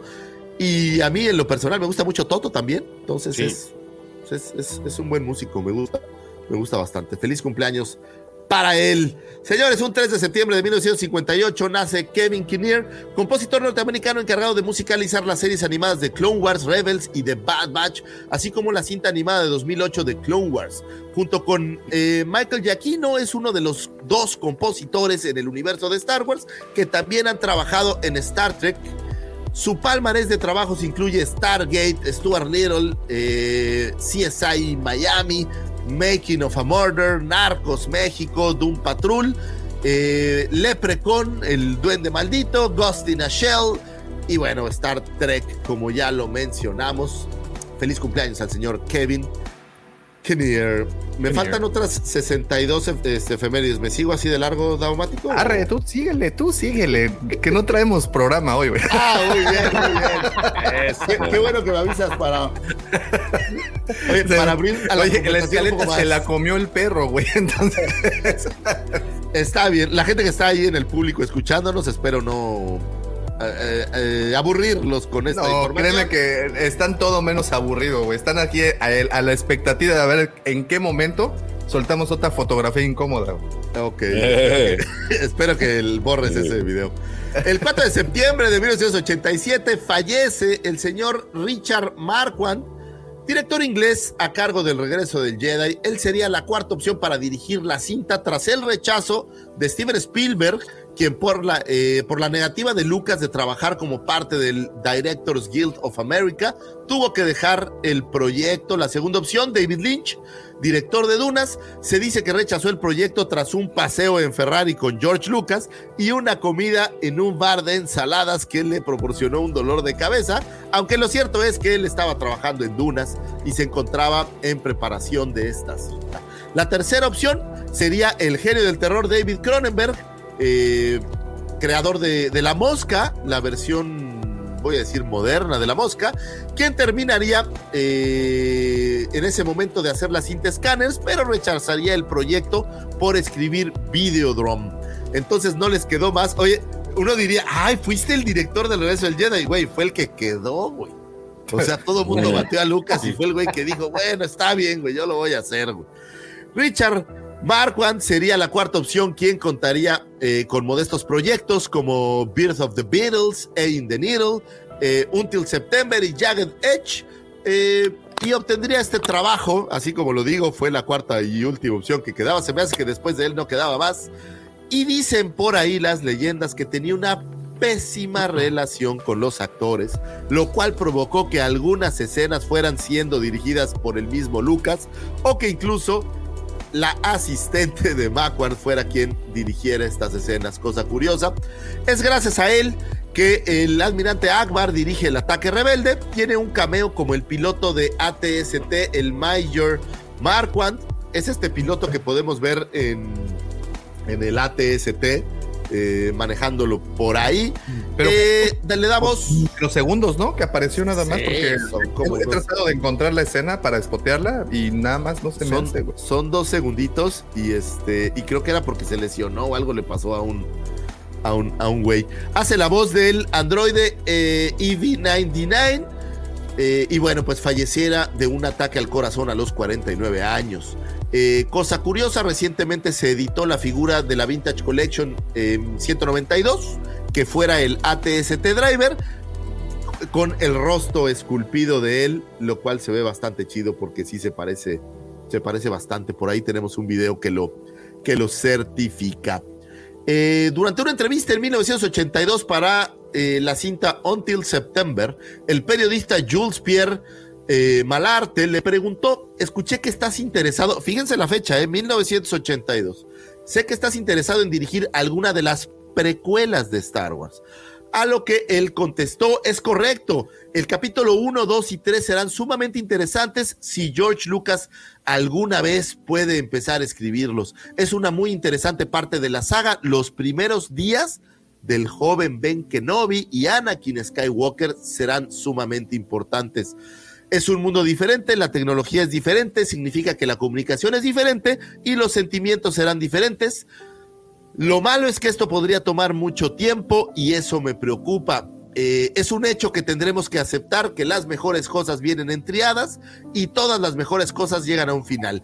Tal vez sus hijos puedan verlo. Estaba vaticinando el hecho de que se hicieran las precuelas y esto en lo personal me habla de que George Lucas sí tenía todo este plan armado, no sé si de un inicio, pero se fue confabulando durante este tiempo y había gente interesada en echarlo a volar y efectivamente los hijos de estas personas fueron quienes tuvieron la oportunidad de ver las precuelas y los, y nuestros hijos tuvieron la oportunidad de ver las secuelas y quién sabe, ¿no? A lo mejor mis nietos tienen la oportunidad de ver las eh, resecuelas o qué serían las secuelas de las secuelas. No lo sé. A lo mejor ni La segunda opción. Es la que mejor segundas- suena. las secuelas de las secuelas. Sí, así es. Pero se escucha chido las, las resecuelas. Daumático, a ti te las han resecuelas. Pues las secuelas del trauma nada más, güey. Eso es todo. No sé, no sé como director, profesor, qué, qué, qué tan bueno era este, este muchacho. Eh, no, a ver, Marquand le resultó funcional a George Lucas. Eh, por algo le rechazaban los proyectos los otros directores, ¿no? Tanto Spielberg, más allá de que era amigo de Lucas, como, eh, como Cronenberg y. Ay, David Lynch. Y David Lynch, gracias. Como Cronenberg y David Lynch, son directores que tienen una impronta muy fuerte en todo material que hacen. Y no iban a dejar que George Lucas eh, les impusiera su visión. ¿no? Ahí este, Marquand le resultó funcional, ¿sí? un director menor de películas no, no, no, tan, este, no tan importantes y que termina haciendo un poco la, la visión de Lucas. Lucas ya desde, desde sus primeros trabajos él quería tener todo el control y como al principio no era conocido y el control se lo, se lo imponían los estudios, ¿no? Le pasó con, con THX y le pasó con American Graffiti. Este, él siempre quiso tener el, el- control final. Una de las cláusulas que puso en su contrato con, con la Fox es que la versión final de, la- de las películas las terminaba decidiendo él, ¿no? Entonces, este, al- algo que Alan Ladd Jr. accedió. Y esto le sirvió, es decir, ya tuvo problemas con Irving Kirchner en el, en el Imperio, porque Kirchner le dijo, el director de la película soy yo, en un momento se le plantó cara y no hizo un par de cosas que, que George Lucas estaba pidiendo hacer. Y entonces, este, bueno, Marquand le resultó funcional, un tipo que iba a terminar haciendo todo lo que Lucas propusiera, ¿no? Así que bueno. Este, Por, por- por eso menciona LGP, mira, dice Frank Oz fue Claro. mopetero de Yoda y Lucas de Macquarie. Lucas de Marquand, justamente, justamente. Y este, Marquand terminó haciendo la, la visión de George Lucas, ¿no? En, en- en muchas partes. Entonces, bueno, ahí. no, algo que Cronenberg, eh, me hubiera encantado ver un Star Wars, amo Cronenberg, es, un- es uno de los Es pocos directores que todas sus películas me han gustado. He visto, creo que si no vi toda la filmografía de Cronenberg, le pegan el palo. Este, hubiera sido interesante, ¿no? Ver este, una versión de Star Wars de Cronenberg. Pero no creo que a George Lucas le hubiese, le hubiese gustado mucho. Así que este, celebremos la, la elección de Mark Wang finalmente. Sí, hombre. Pero bueno, digo, a mí el regreso del Jedi debo decir que, que yo la pude ver en cine y, y tiene un lugar muy especial en, en mi corazón. Hay cosas que adoro, como es prácticamente todas las secuencias de, la corte de Java, me gustan muchísimo. Hay muchos alienígenas, entonces creo que creo que la película cumple con, con la idea y creo que hay cosas que se vuelven favoritas de, todos, ¿no? Hay momentos maravillosos que, que creo que quedarán en, en, la, en el anecdotario, como ver morir a, a Boba Fett sin sentido. Eso fue maravilloso, no sé de quién ha sido la idea. Pero bueno, feliz, eh, no, feliz cumpleaños, no, descansa en paz, más bien sería. Descumpleaños. Ups. Pues que descanse feliz, en paz, ¿no? Que, que, oye, que, que cuando te mueras descanses a gusto y no tengas preocupaciones. Ese es lo que le deseo a, a cualquiera. Al señor Richard eh, Marco. A mí se me hace que no hizo más, más cine porque se murió, ¿no? Se me hace que por ahí fue donde. Pues le llegó rápido, pues es Se que murió muy ¿cuántos joven. llegó muy rápido, muy joven. Cuatro años después del regreso del Jedi. hijo. Así es. Y creo que solo hizo una película más después de ese entonces. Pues bueno, descanse en paz. Un 4 de septiembre del 2015, ya estoy acabando, no se me, no se me estresen. Un 4 de septiembre del 2015 se publica Aftermath, la primera entrega de la trilogía de novelas Aftermath, escritas por Chuck Welding, eh, que cuenta la historia de eh, una versión canónica de los eventos que tuvieron lugar después del episodio 6, El regreso del Jedi. Esta novela, junto con sus dos subsecuentes secuelas, Deuda de Vida y El fin del Imperio, son una trilogía parte del proyecto rumbo al episodio 7, El despertar de la fuerza. Aftermath, o Consecuencias, como se le llamó en español, muestra el inicio de un nuevo gobierno tras la derrota del Imperio durante la batalla de Endor. La segunda estrella de la muerte ha sido destruida, el emperador murió, Darth Vader ha sido derrotado y han sido golpes devastadores contra el imperio y grandes victorias para la Alianza Rebelde, pero la batalla por la libertad está lejos de terminar. Mientras el imperio se tambalea por la derrota crítica en la batalla de Endor, la Alianza Rebelde, ahora la nueva y joven república, asegura su ventaja cazando a las dispersas fuerzas enemigas antes de que puedan reagruparse y contraatacar. Pero en el lejano planeta de Akiva, una nueva fuerza enemiga ha comenzado a desplegarse, lo cual no augura nada bueno. El piloto Wedge quien está en una misión de reconocimiento, ha encontrado una flota de destructores estelares imperiales reuniéndose como aves carroñeras tras su presa. Sin embargo, es atrapado antes de que pueda reportar su descubrimiento y los líderes de la República puedan hacer algo al respecto. Eh, en los tiempos en que existe Aftermath, pues son prácticamente los tiempos de heredero del imperio, si no estoy equivocado. De alguna torcida manera, y esta era pregunta para, yo no he leído Aftermath, pero los que la hayan leído y leyeron Heredero del Imperio, de alguna torcida manera, Disney podría juntar estas dos novelas y, y generar un, un material para después del regreso del Jedi, generar eh, eh, audiovisualmente estos materiales. ¿Qué opinan al respecto, muchachos? Yo, pues fíjate que como acabas de decir, una manera muy torcida y rebuscada, es muy posible que sí. Mira, eh, actualmente George, en, en hablando de cómics, está con X-Wing Squadron. Rogue Squadron. Y esto pasa seis meses después de la muerte del emperador. Esa, ese, esa línea de cómics, o bueno, toda esa, esa historia de X-Wing, eh, puede entrar sin ningún problema con esta misma línea, porque además Wedge eh, está en estas misiones, ¿no? Constantemente de reconocimiento, de avanzada, de espionaje, et- etcétera, etcétera, ¿no? Entonces, eh, sí, con esa línea podría estar. Ahora, Heredero del Imperio es justamente, este pasa cinco años después del regreso del Jedi, y si no me equivoco, Heredero del Imperio es justamente la misma, la misma, eh, el mismo momento.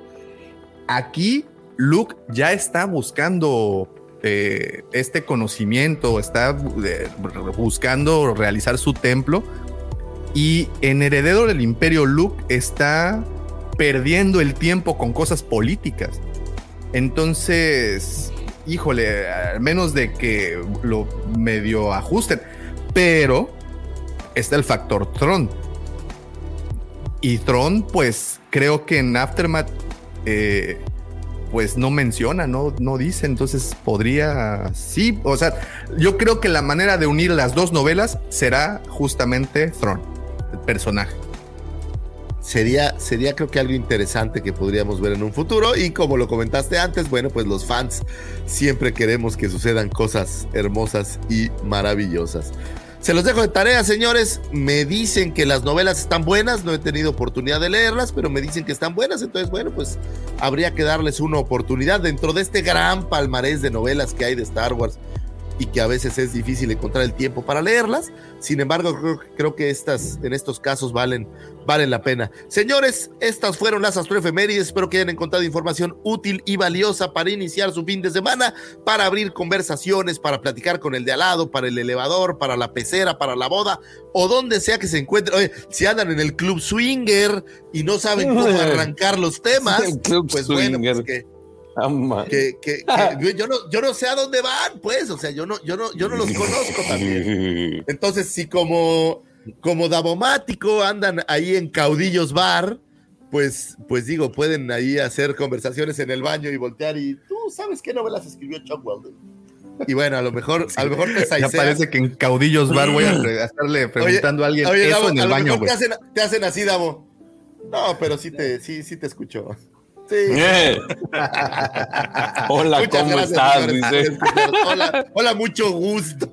Welcome to Jamaica.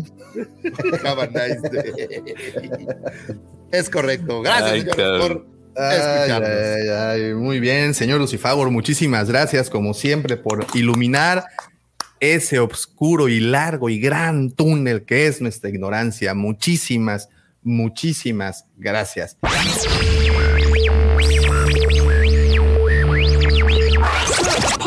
Successfully navigating an asteroid field is approximately 3,720 to 1. Never tell me the odds.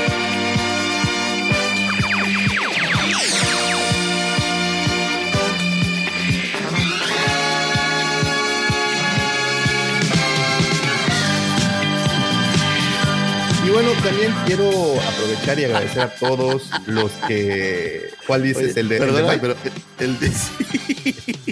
Dice, el día de hoy ya conocimos a la hija de Doña Carmen. Es que, es que Mike, no sabes todas las implicaciones que tiene esa foto, entonces... Sí, no, por eso la tuvimos que mover muy rápido. Y la foto también. No vayas. Sacando trapitos a Fíjate que no me fijé. Es de esas como, como tomas esas fotografías y de repente descubres que se asomó un fantasma así por atrás, güey. Así que, güey, es que yo no la vi cuando tomé la foto. La estaba revisando y estabas tan emocionado de ver, ay, qué, qué jóvenes nos vemos que no te fijaste del entorno, ¿ah? Sí, no, no, no, no. Sí, no. En fin. Esas son las fotos de tu WhatsApp. Esas son las. No, fíjate. Es la foto que iba a poner ahora, ahora en mi cumpleaños, pero no, güey, No, ya mejor así, déjalo. Está bien padre así. Oye, eh, bueno, muchas gracias a todos los que están desde temprano apoyándonos con sus comentarios. Gracias por sus saludos, gracias por estar aquí presente. Eh, quiero aprovechar también para ver, es que tenía aquí unos que había. Bueno, sí le mandaste felicitaciones a, al buen Rafita, ¿verdad? Ya, le mandé su abrazo. A y eh, Fiebre del Zombie, felicidades Lucifer, hoy es mi cumpleaños y amo a Michael Ende. Ahí está. Fiebre del Zombie, Ahí estamos. Para que veas, Michael Ende es un dios. Sí, sí que lo es. Y Max, oye Davo, estoy siguiendo tu consejo y me estoy mirando Game of Thrones. Ya voy por la cuarta temporada. Muy buena, en verdad. Tú muy bien, Max. No le hagas caso a estas personas que no saben. No, no, no, Yo ya, yo ya, yo ya redimí un poco. El único problema que tiene Game of Thrones es que el señor Nieves es un imbécil, pero fuera de eso, creo que hay cosas que sí valen. Bueno, ¿y, ya viste, ¿y ya viste House of Dragon? Ya, ya lo vi, güey. ¿Y qué tal? Sí. está buena, ¿no? Pues es lo mismo. pues es Game of Thrones, güey. Pues es una, es una precuela. Oye, ya, le dices, ¿ya viste, ya, ya viste House of Dragon? Y él te dijo, Doctor Who. sí, sí, sí. Hay que Lo que me gustó, ¿sabes reconoce qué? que Matt Smith es un muy buen actor, güey. No, Y- Matt Smith y- es la hostia. Y sabes qué, también, también este eh, la chavilla me cayó bien. Me cayó bien la, no ¿La sé cómo se Raineri? llama. Raena, Sí, la- Targaryen. Sí, sí, sí, me cayó bien. Sí, sí. Tiene cara de que te va a meter unos guamazos, ¿verdad? Sí, sí, tiene cara de que es una culé. Sí.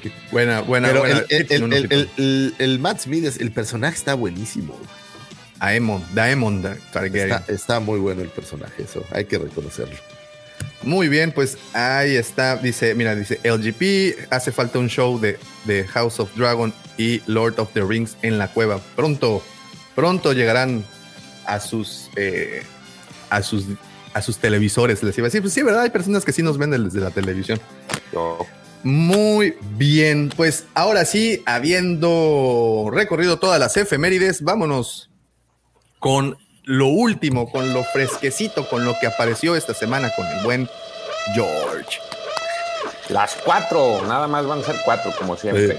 Dice, el, el- el América ganó 3-1, luego le ganó 7-0 Eso al es Cruz Azul. costumbre. Ya- esas ya- no ya son es noticias, güey. Eso es, Eso ya es tu Xbox. costumbre.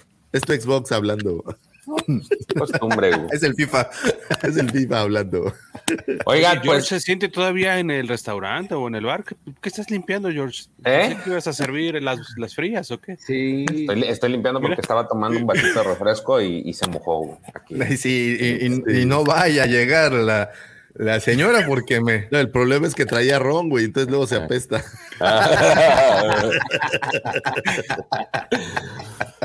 Señores, se va a estrenar un nuevo documental. No sé si llegaron a ver el tráiler de eh, Obi-Wan Kenobi. Se llama. me da miedo este, ponerlo. eh, sí, es lo que te iba a decir. güey. A ver, Bueno, vámonos, va pasito a pasito, como Luis Fonseca. Lo vas pausando. Si quieres, déjalo Sí, pausar.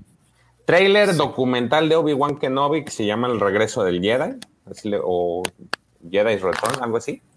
Eh, se estrena el 8 de septiembre. Ya tuvimos un trailer de cómo está. Digo, fiel a la costumbre que hemos estado viendo de todas las series de tanto de Marvel como de Star Wars, pues van a sacar esta especie de documental de cómo se hizo la, la producción de la serie, ¿no? Este, por ahí trae unas. ¿Qué pasó? Padre esa toma, no tiene madre, ¿no? Sí, todas las Esta tomas toma que- que está ahorita en pantalla, si alguien nos escucha, les recomiendo que se pasen. Es una toma muy linda donde se ve una pantalla grande eh, la versión de Obi-Wan Kenobi eh, de New Hope y seguramente la sombra que está ahí Es, pues es este Iwan McGregor. es Iwan McGregor viéndola, ¿no? exacto. Entonces está, está muy linda esa toma. Sí, eh, creo que estos documentales, digo, no sé si ustedes opinen lo mismo, pero han este, aportado pues todavía más información a uno. Digo, para los, para aquellas personas que les gustan mucho el tema de enciclopedias y, y temas visuales, creo que estos son, son una joya porque pues te, te muestran el detrás de cámaras de cómo se hizo, se hicieron las cosas, cómo se, cómo se dieron las ideas, este, algunas escenas importantes, la, la, la, intimidad ahora sí que de, de- del desarrollo de la serie. Eh, hasta el momento yo todas las, las que han salido pues no, no las he dejado de ver, sí son muy, muy buenas. Recordemos que también el eh, Boba Fett tuvo la suya y el Mando tuvo dos galleries, la segunda fue la más brutal por el tema de pues que nos sorprendió en, en ese momento con la salida de este Luke. Entonces, eh, pues aquí está, este, esta, está oficialmente para salir el 8 de septiembre, así es que ya estamos cerca, el día de El mismo día, el mismo día que estrenan Thor, Love and Thunder en, en- en Disney. Sí, fíjate. Eh, pero va a ser el día de Disney, ¿no? Ese. Así es. Sí, El, el Disney 8 Plus Day.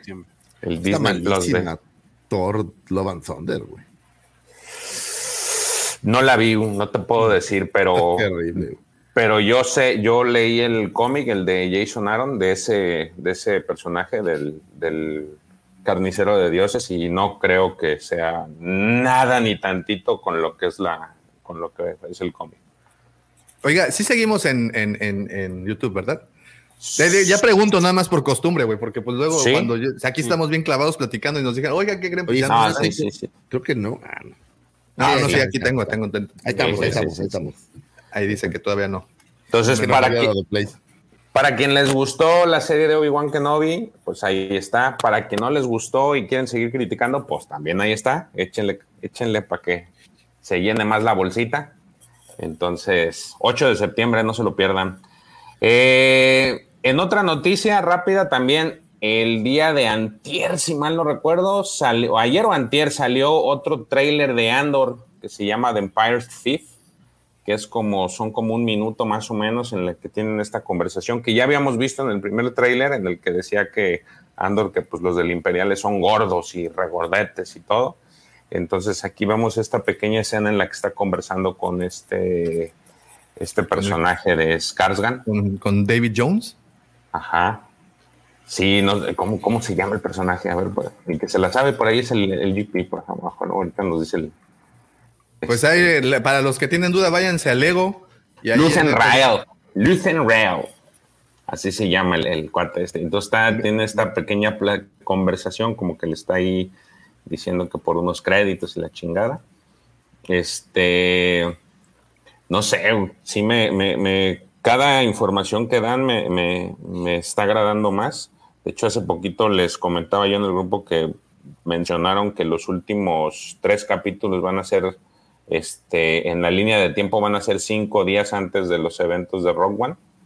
Ahora sí que va a ser como que la conexión directa a, la película. O sea, con eso ya valió madres la segunda temporada. O sea, no hay segunda temporada de Andor. No, sí, la segunda temporada, los últimos tres capítulos, ah, son cinco días antes de. Cinco días antes de Rock One. Entonces ahí está una conexión. Curioso que ahora que estuve el, que el miércoles estuvimos con lo de Rock Squadron, vimos esta, este arco de, Rock Squadron en donde pues te dicen que la, cara que era en ese entonces, no sé si en los libros eh, Davo dijeran algo al respecto, pero en los cómics traía la cara de cómo se, se construyó la estrella de la muerte y quiénes fueron los responsables, que es completamente distinto de lo que se ve en la, en la película, ¿no? En la de. En la película, ¿cuál? Porque acuérdate también que en Ataque de los Clones, pues nos dicen que son los los genocianos, ¿no? Los que, los que sí, los que, los que traían el diseño. Ajá, el diseño, ¿no? Pero los también ya ves que, Ajá, pero ya es que ahora que, eh, ahora que estaba viendo el Rock Squadron ese de la Rebel Resistance, sale ahí que. Sí, no, el, el Phantom Affair. Phantom Affair. Sí. seguramente donde, tenían razón y eran muchos contratistas independientes. Puede ser. Puede ser, es algo, es algo que, digo, si lo trasladamos a la vida real, sí, yo creo que necesitaron un chingo de gente y un chingo de proveedores para hacer la estrella de la muerte. Entonces, pues nada, aquí está otro, otro cortito. Digo, si tienen oportunidad, búsquenlo. Este, así se llama, The Empire's Thief, está en YouTube, lo pueden ver y ahí este, pues, chutárselo. Aquí no se los podemos chutar todo ni con audio porque pues ya saben qué es lo que pasa, ¿no? Es que nada más les damos una pequeña muestra de, de cómo está el, de qué lado más que la iguana. Eh, y hay otras noticias creo que van relacionadas con el tema. El, fíjate que en esta semana, el transcurso de la semana, tuvo este John Boyega una entrevista. Le hicieron una entrevista a ti, este, en un sitio que se llama, eh, creo que se llama Cinema Blend, se me que es el de Cinema Blend. Ah, no, eh, fue en un canal de YouTube que se llama, se llama Sirius y le pregunta, preguntó varias cosas, muchos temas sobre el, tema del racismo. Y dentro de algunas preguntas, el, entrevistador le, le, preguntó si él le, gustaría estar este, de regreso en, en, Star Wars, ¿no? Y pues el vato que dijo que no, así que en palabras más, palabras menos, pues que como que no le interesaba ya en ese momento. Ni a nosotros, güey. Hay que ahorrar plástico. Sí, de hecho, Textal dijo, eh, dijo, en este, en este punto de mi carrera estoy tranquilo y estoy bien. Así hace. Oye, pero ¿qué hace? ¿Cuál carrera? Oye, espérate, pero ese es el comentario del típico ardido de que no lo invitaron a la fiesta. Ah, pues yo ni quería ir, güey. a mí ni me gusta. A mí ni me gusta, pinches fiestas. ¿Para qué son para los populares, güey? No. Fíjate que en la entrevista estuve. Eh, en la entrevista estuvieron, estuvo platicando mucho el, el, entrevistador sobre el tema de Moses Ingram. Ya ves que pues, a esa también me le tiraron caña por este. Pues, la neta, las cosas como son, muchos temas raciales, la, gente no le gustó más por ese tema. Y él se sintió como que. no, se no, lo tienen, no por ser negro, no lo confundes, no porque es malo, güey, punto. Y, sí, así él se sintió identificado, por ahí hizo varios comentarios al respecto. Este, pero al final, digo, lo, lo, a lo que traigo con esta nota, sí le, le preguntó al entrevistador que pues, si estaba, si le interesaría regresar. Y ya en algún momento había dicho, igual que el, hace unas semanas, este eh, Paul Damer, no me acuerdo su nombre, puta madre, se me olvidan los nombres de los actores. Pedro ya le habían también preguntado. Ah, no, Pedro Pascal. no, pero está No, igual que tú. Chris, Oscar, Oscar, Oscar, Oscar, Oscar. Chris Isaac Le es pre- otro güey, ¿verdad? Sí. Ey, ese es otro. cantante. Es un Ya cantante. le habían preguntado, a, a este güey ya le habían preguntado si quería, y primero dijo que sí, luego dijo que no, luego dijo que sí, y ahorita otra vez que pues está a gusto. Este, a este Oscar Isaac también le preguntaron hace creo que dos semanas y él dijo que pues si había el, si el director estaba así, este, como que le gustaba, pues adelante. Oye, si no es Ryan Johnson, sí le entro. Chingue su madre, fíjate nomás. Oye, yo pensé que no, pero el Jumbo llega, trae cinco películas en producción, ¿eh? Sí, trae varias. De hecho, ahí le estaba, precisamente le estaban entrevistando por una que se llama Detroit, creo que es la que va, o, o es, no. Creo que esa ya salió, le estaban preguntando por esa, pero trae otras, otras con las que va a estar trabajando. Sí, trae Este, varias. sí.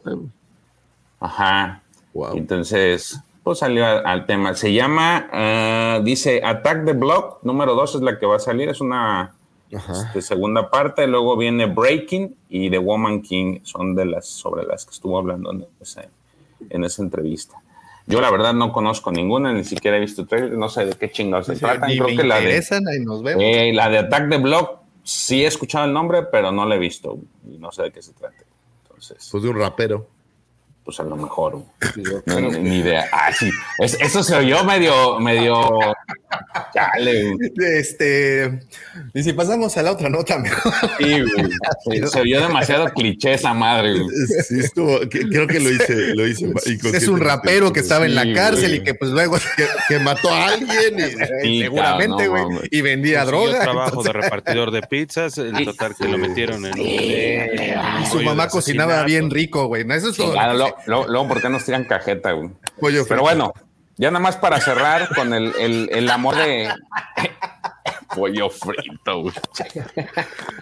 Chinga, perdón. y toman del agua ponche. No es cierto, ya. Ay, cabrón.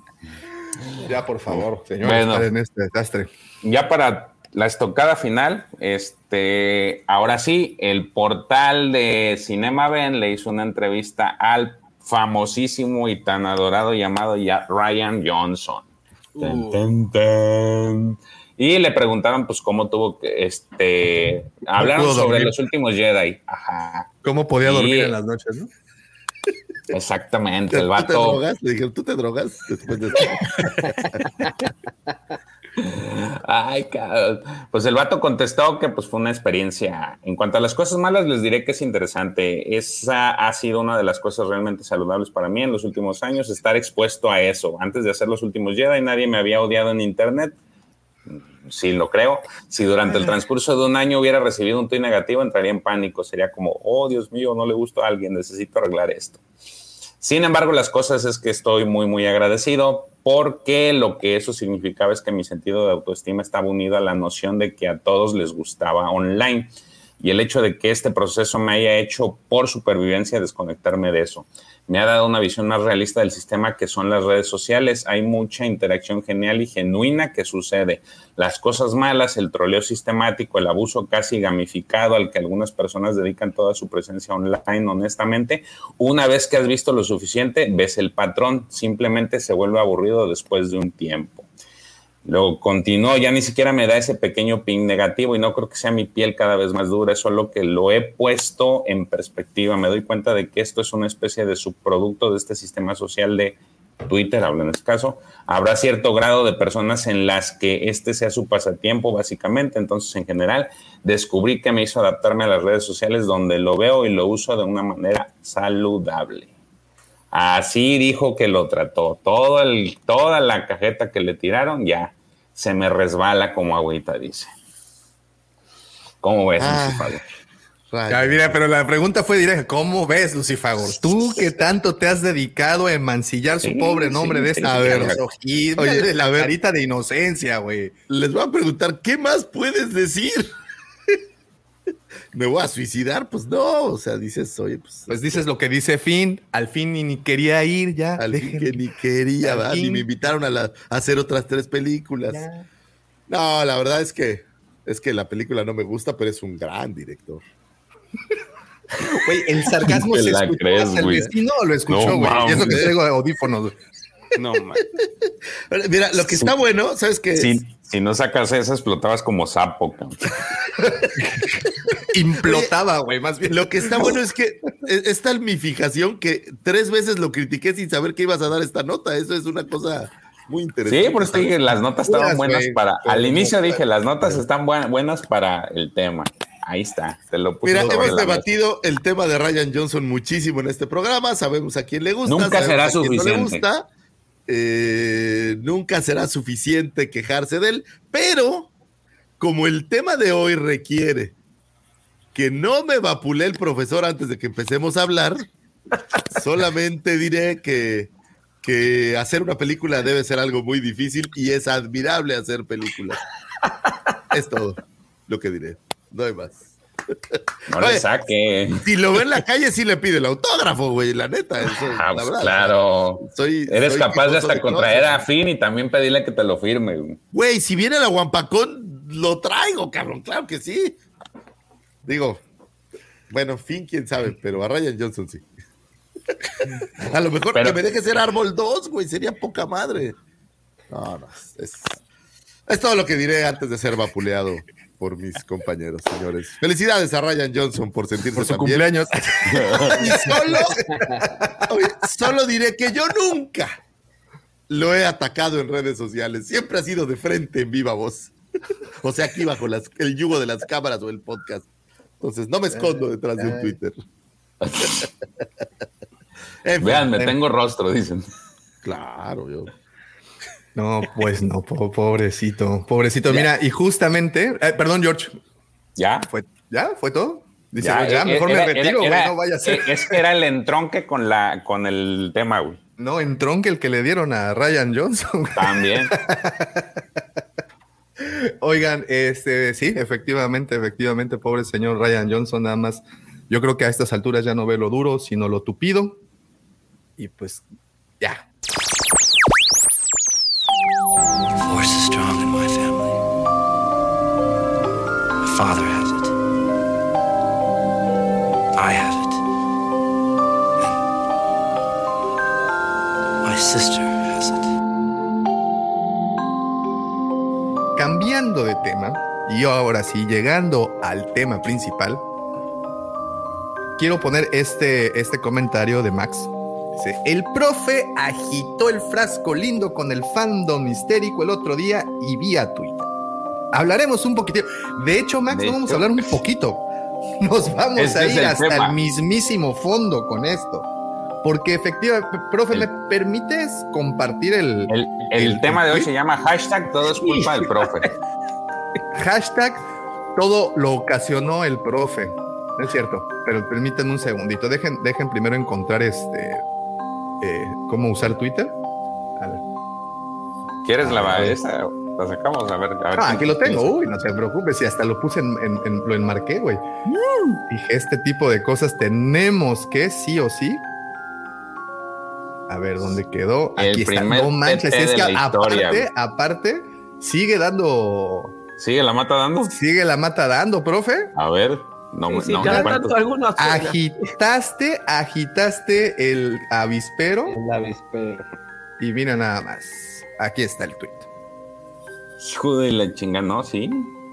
Ahí está el tweet. Si no, si no siguen al profe todavía en Twitter, aquí está su cuenta, arroba Roberto Giufre. De lo que se están perdiendo.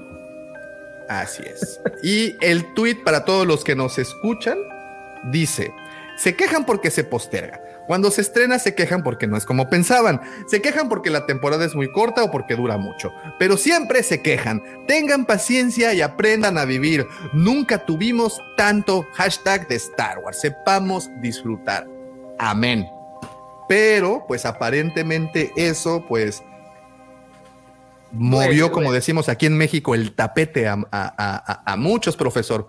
¿Por qué no nos cuentas un poquito el contexto de, este tweet, profe? No, fue muy, muy gracioso porque yo estaba yendo a una escuela a dar clase y mientras viajaba iba leyendo el Twitter y veía a los que se quejaban porque se postergaba la, el estreno del Bad Batch, ¿no? que además es algo lógico porque si lo estrenan prácticamente en la misma fecha o, o una semana después de Andor, van a tener dos series que se superponen. Entonces, me parece lógico que se haya postergado el estreno de Bad Batch. Pero bueno, un montón. Ahí estaban los que decían, este, daban la noticia y los que respondían, ¿no? Quejándose, que cómo puede ser, que esto, que lo otro. Y al final se quejan y después cuando estrenen el Bad Batch, todo el mundo quejándose porque la serie no es lo que esperaban, ¿no? Entonces, estaba a cinco minutos, llegué a la escuela, estaba a cinco minutos de entrar a, a dar clase y se me ocurrió poner el tweet.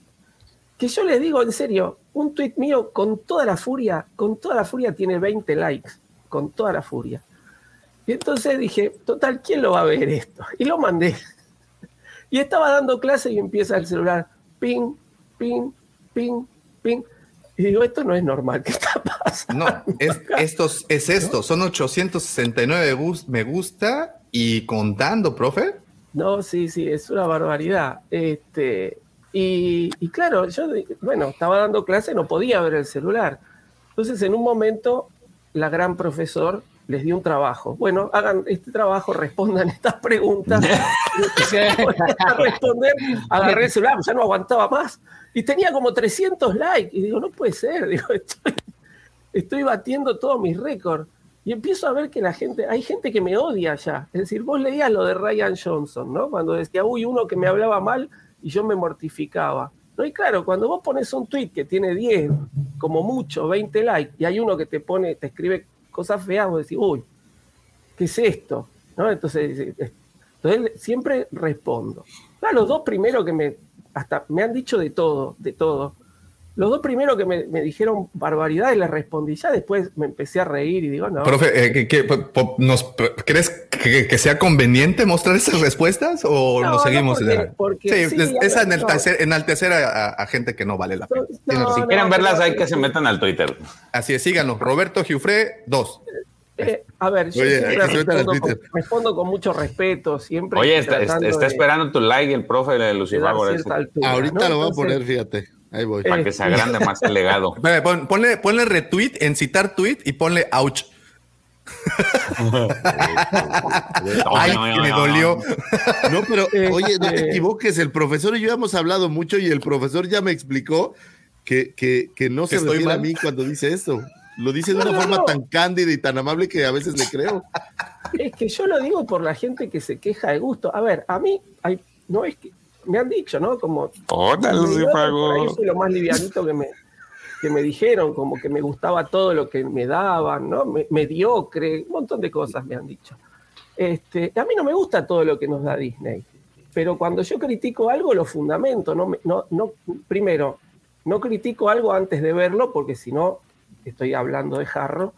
Y segundo, es decir, si vos vas a, algo no te va a gustar, fundamentalo y después no lo veas más, no sufras. A ver, yo conozco gente o, o he visto gente que, que protesta, protesta y, y- y sigue, ¿no? Como diciendo, ah, que me metan el dedo en la llaga. Para un poco. No no veas. Es decir, yo fui a, ver, fui a ver- la película de Solo no me gusta. La fui a ver, no me gustó, no la veo más. Ya está. Es decir, no es que, ah, odio esta película y a cada rato la estoy poniendo, la estoy mirando. Ya está. Lo intentó verla otra vez. Intenté, intenté, no me gustó de vuelta, dije basta, vi 10 minutos, la saqué. No, no, voy- no, no, no, es más fuerte que yo, ya está. Pero es no hay que aceptar todo lo que nos dan. Es decir, pero sepamos disfrutar, no me gusta lo, chau, ya está. Para dejarse de gusto, eso es lo que no me cierra. Y por eso fue el tweet. Y jamás, sinceramente, jamás pensé que le iba a ver tanta gente. Pues son bombas de verdad, profesor. Son bombas de verdad. Y Dice, ¿no? A la gente le gusta el, el- el- el despelote, como decimos acá, ¿no? Es decir, le gusta este, la, la- la pelea, digamos. Cuando uno pone un tweet dando alguna curiosidad, a mí me gusta poner, mis tweets en general hacen eso, ¿no? Cosas curiosas, cosas este, que por ahí no se saben tanto, de relativas a Star Wars, 10 likes. Con suerte, 20 likes. Bueno, pensé que esto le iba a pasar lo mismo, que iba a surcar sin pena ni gloria y ahí estamos. Tengo que, tengo que, que- que protestar un poquito más para, para que, Para que me conozcan para más. que la gente me lea. A- y, a to- y a- y a todo esto, este gran tweet, George le puso de manera coloquial el ningún chile te embona. Ninguna tuerca te ajusta. Hasta lo que no comes te hace daño. Y podemos seguirnos con tantas, este, con tantos dichos eh, al respecto. Y es justamente por eso que elegimos el tema del día de hoy. Vamos a platicar un poco de este hermoso fandom que tenemos y que somos las, lo- lo- los que pertenecemos a Star Wars, ¿no? Y justamente ayer, para preparar un poquito el tema, me eché de nueva cuenta, tenía mucho tiempo que no lo veía, y que por cierto ya está disponible en completito en, YouTube, no estaba disponible antes, el People versus, versus George Lucas. Quien no ha tenido la oportunidad de ver esta obra, no voy a decir que es una obra maestra, pero voy a decir que es una obra muy divertida, se las recomiendo mucho porque definitivamente creo que después de ver ese documental, creo que, y estoy más convencido, de que todo es cíclico y de que lo, lo que hace 10 años pensábamos, lo pensábamos hace 20 años y lo pensábamos todavía años atrás. Y algo que me, no me sorprende porque sabemos que así es, pero algo, algo muy interesante que tenemos en el fandom de Star Wars, y creo que en otros fandoms también, pero aquí como somos más, eh, pues creo que hace más ruido, ¿no? Eh, ¿Está subtitulado? Pregunta Pola. No, fíjate, no está subtitulado. Desafortunadamente, de hecho, tiene como muy mal audio porque pues fue la copia de la copia de la copia. Pero échenle un ojito. Está interesante ver. Y esa es la parte que, que, que- que- vaya, que creo que es el, el- lo que causa todo el problema. Star Wars, la gente se lo apropia. Es el- eh, las películas en particular, nosotros nos la, volvemos nuestra. Tan nuestra que nos olvidamos que es una obra de ficción, tan nuestra que nos olvidamos de muchas cosas. Y escuchan a las personas que entrevistan en, el documental, porque aparte no es como un documental cualquiera, es de estos famosos mockumentaries que les los, los han denominado, eh, pues que no se, no se llevan las cosas tan en serio, porque pues prácticamente todo el documental o toda esta este programa está llevado por comediantes, porque pues así lo, así lo son, o sea, son, son puros estandoperos que están entrevistándolos y pues dicen sus opiniones al respecto. Y les prometo que lo que más me llama la atención es de la manera como nos apropiamos de la película y no permitimos que, que- que nadie diga nada respecto a ella. Y entonces empiezan a salir todas las quejas y es por eso que lo llamaron People versus George Lucas. George Lucas agarró, escribió una película y la lanzó. Esta película se volvió en un fenómeno cultural. Y de repente, eh, a ver, es que lo quiero, lo, quiero llevar como al plano terrenal, como algo que nosotros escribiéramos una, un fanfic y de repente lo sueltas, lo publicas en internet y te encuentras a los pocos días en la calle a alguien eh, que te diga, es que cómo estás bien tonto, ¿cómo crees que esa nave espacial iba a volar hacia allá? ¿No estás viendo que tenía que ir? O sea, la gente se apropia de las cosas. Y creo que es ahí en donde pues, empiezan a surgir todos estos, pues, entredichos. No sé qué piensan al respecto. Yo creo que no solo tiene que ver con Star Wars. O sea, yo creo que cuando uno es fan de algo, te apropias de algo. El ejemplo más maravilloso que puede haber es un partido de la selección. Si va perdiendo la selección, son una bola de tarugos. Si va ganando, vamos ganando y somos lo mejor que hay, pero toda la pasión está ahí. Te apropias el partido, odias al árbitro, el equipo contrario, el, el- oye, el era penal, digo, no sé si en Argentina conocen esa historia, profesor. No era penal. No era aquí penal.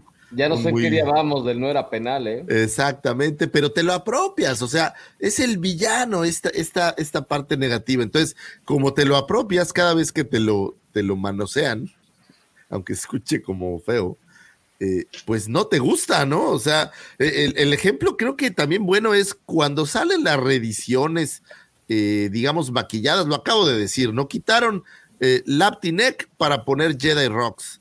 Y entonces sabemos algunos que nos apropiamos, como dice Davo la película, y nos sentimos agraviados porque nos quitaron esa parte de la película que tanto nos gustaba, siendo que podrías ver la versión original y olvidarte y, y no ver Jedi Rocks, ¿no? Como dice el profesor. Pero no, sientes que le hicieron algo a tu película, algo a tu, a tu programa o a tu personaje o a tu serie, y ahí creo que las pasiones es lo que, lo que te lleva a, a explotar en contra de ellos y a los fans a ser como son. Ahora, yo creo que hay una delgada línea entre justo lo que dice el profesor, ¿no? Ser un fan que te quejas, pero tienes argumentos, y ser un fan que te quejas porque puedes, ¿no? O sea, esta, esta línea es muy delgada y yo creo que el, la gran mayoría de los fans más tóxicos que hay son más del lado de, de la queja clickbaitera que del lado de, de la, la, crítica constructiva, digamos, porque criticar constructivamente creo que no es un pecado. Lo que es un pecado es, es hacerlo con una mala intención o con una, con una idea de, de hacer ruido o polvo. Y como son tus cosas, o sea, es, es, mi película, es mi Star Wars, y yo la hice mía desde que tenía seis años, y a mí nadie me va a venir a decir que, que un personaje era o no era, o lo que sea. Eh, pues efectivamente coincido con Davo, te la apropias si no la quieres soltar, y cada vez que la manosean, sientes que te están manoseando a ti, ¿no? Y fuera Doña Carmen, dices, órale, éntrale con todo. Pero, pero pues de repente no es Doña Carmen la que manosea estas estas películas. Y, yo estoy de acuerdo contigo, Davomático, es el punto. Sí, te, digo que creo que eh, algo que pude notar en, en, las diferentes entrevistas y en las diferentes declaraciones que hacían las personas era eso, era que cómo se habían metido con esta obra, cómo habían cambiado. Por ejemplo, el, el primer tema que trataron fue justamente las reediciones, 1997, cuando cuando, bueno, de hecho, desde, desde antes, entrevistan a, a Stephen Colbert, un, algunos no, no, sé si lo, ubican, Stephen Colbert es un, dirige un, un late show, eh, y en uno de sus primeros programas entrevista a Lucas y lo está cuestionando eh, por qué eh, Vader, siendo tan sensible y siendo tan como era, por qué no percibió la fuerza en Leia y por qué no identificó que era su hija y, todo esto, ¿no? Empieza a preguntarle a Lucas y Lucas se queda así con cara de que, güey, bueno, en ese momento yo lo escribí, pero no me estaba preguntando ese tipo de, de, de detalles en la, en, en la, narrativa, ¿no? Bueno, entre otras cosas, eh, continúa el documental y llegamos a 1997 cuando eh, lanzan las ediciones, ¿no? Y cuando hacen las primeras modificaciones en las películas. Y bueno, la mayoría de las personas eh, que en ese momento ya habían visto las películas originales, pues simplemente las repudiaron, ¿no? Y, y así ha sido con el tiempo, las diferentes reediciones que se han sacado, los, de, los VHS del 97, los DVDs del 2004, el Blu-ray del 2012, cada vez que le han puesto algo, la gente sale enardecida a decir que Lucas arruinó, bueno, en, antes Lucas, ahora Disney, habían arruinado su infancia. Eh, me topo con, otro, con otra situación también, a ver qué tan, qué, qué tan les parece esta. ¿Qué les ha parecido cuando una persona más joven que ustedes, que nosotros, cualquiera, te dice, este sí me gustó, pero yo hubiera hecho esto, sí está padre, pero es que Vader no lo creo tanto alguien más joven, inmediatamente, yo he escuchado, George, tú has estado en el chat de Legión Wampa y has visto cuántas veces la gente eh, argumenta, tú qué vas a saber, chamaco. Y no permitimos que alguien más joven opine al respecto, porque, y hay sin fin de, pretextos que damos, que porque ellos no estuvieron ahí en el, en el momento del estreno en las salas de cine, que cómo van a saber los millennials de qué es este entretenimiento. Vaya, hay un sinfín de quejas que damos, pero por lo general, cuando alguien más joven da una opinión, y digo, en el chat no me van a dejar mentir, ¿cuántos de ustedes se han topado con eso? Mira, por nada más, de entrada, de entrada, digo, no conozco a muchos, al que sí conozco y en persona es a Polar Orange. Él, es joven, digo, en comparación de nosotros es muy joven, y él que me pueda decir cuántas veces no le ha tocado que, el, que opinen así de él, ¿no? Que porque estás muy joven, ¿tú qué vas a saber? Es muy curioso, de verdad que es muy curioso que, que ocurre todo esto. Sí, mira, yo te voy a dar mi humilde opinión y muy mundana versión humana, pero yo estoy muy de acuerdo con el profe porque todos conocemos esa etapa oscura de, Star Wars en donde no tuvimos absolutamente nada, ¿no? Todos nosotros como fans, ¿no? Y este y todo lo que se está produciendo ahorita tiene todo, todo un porqué, una razón de que si lo sacan así, si lo sacan allá y demás cosas. Nunca vamos a estar contentos los fans por una cosa, por el otra, correcto. Lucifagor tiene mucha razón. Eh, normalmente la pasión nos envuelve, nos gana y, nos creemos con la capacidad suficiente como para poder desbaratar toda una película, toda una serie este, que nos están proporcionando, pero híjole, yo creo que es una línea muy delgada entre lo que es la, la crítica constructiva y la pasión, como bien dices Lucifagor, ¿no? Este, y, lo que comentaba Davo, por ejemplo, yo en el caso muy particular tengo un amigo que tiene su hijo que es prácticamente una enciclopedia de Star Wars, ¿no? Este muchacho tiene 21 años. Y también tenemos que entender que las nuevas generaciones es otro mundo distinto, ven de manera distinta la saga como nosotros la vemos. Nosotros por nuestra generación interpretamos la historia, interpretamos nuestra, nuestra afinidad por Star Wars de una manera y las nuevas generaciones la interpretan de otra y por eso precisamente a lo mejor unos personajes no son tan importantes para ellos como para nosotros pueden ser, ¿no?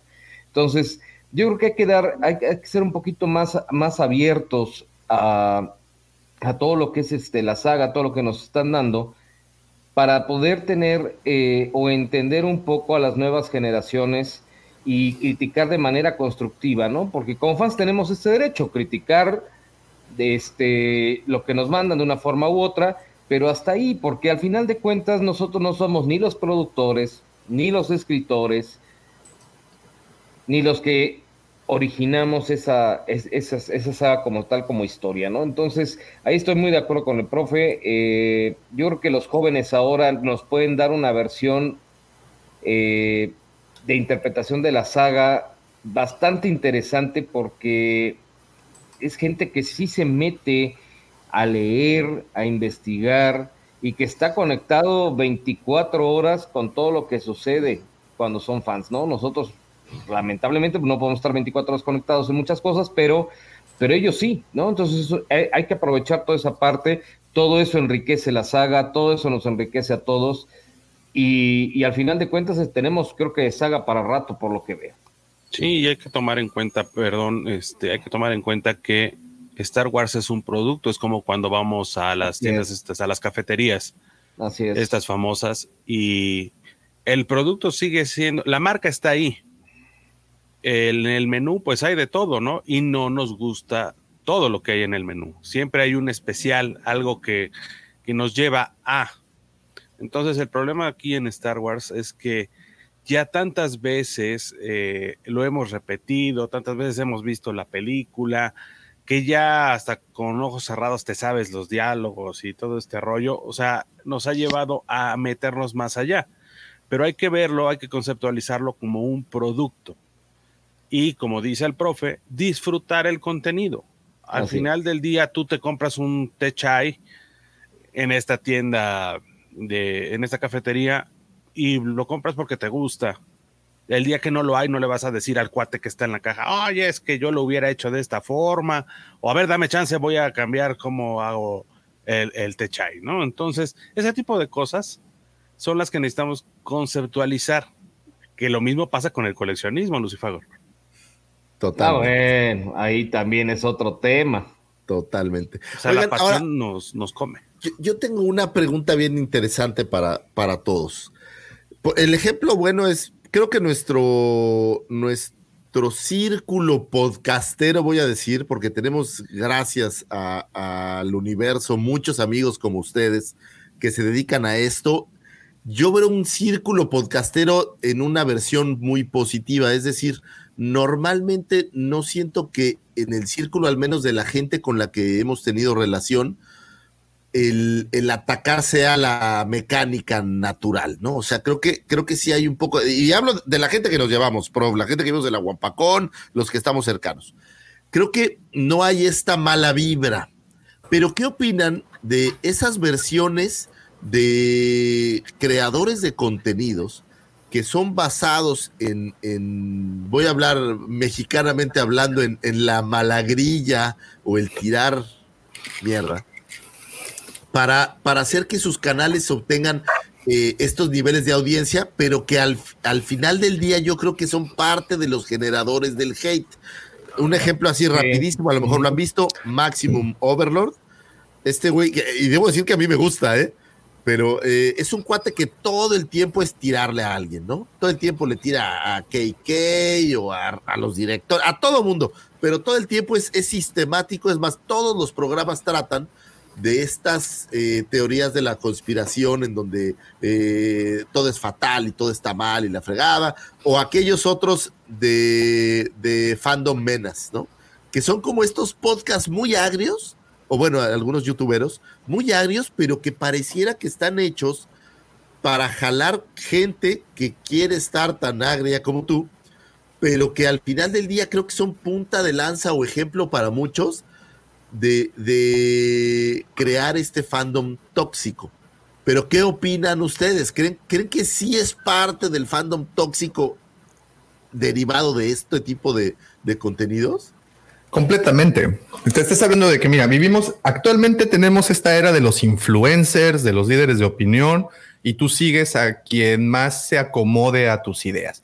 Y de repente ves saltar eh, en algún canal a algún, como bien dices, a Maximum Overlord, que, que, pues al parecer tiene gente trabajando dentro de la industria, o ve tú a saber, porque pues le pasan estos, estos datos que muchas veces pues son ciertos, otras veces también, como también mencionas, pues son clivaiteros, ¿no? Cliva- nada más jalan el puro, la pura, eh, pues, pues para publicidad, ¿no? O, falsa publicidad, como le llaman.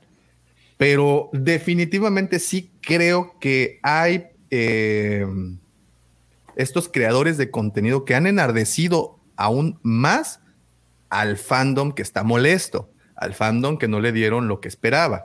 Y entonces se vuelven en estas puntas de lanza de la crítica. Y entonces ellos, al tener una base de seguidores enorme, pues evidentemente su mensaje va a llegar más rápido. Y creo que lo hemos platicado muchas veces. Lo malo se sabe más rápido que lo bueno. A veces lo bueno no se menciona. Pero lo malo, lo malo está a la orden del día. Creo que es por es- eso que se de- de- difumina más rápido eso, ¿no?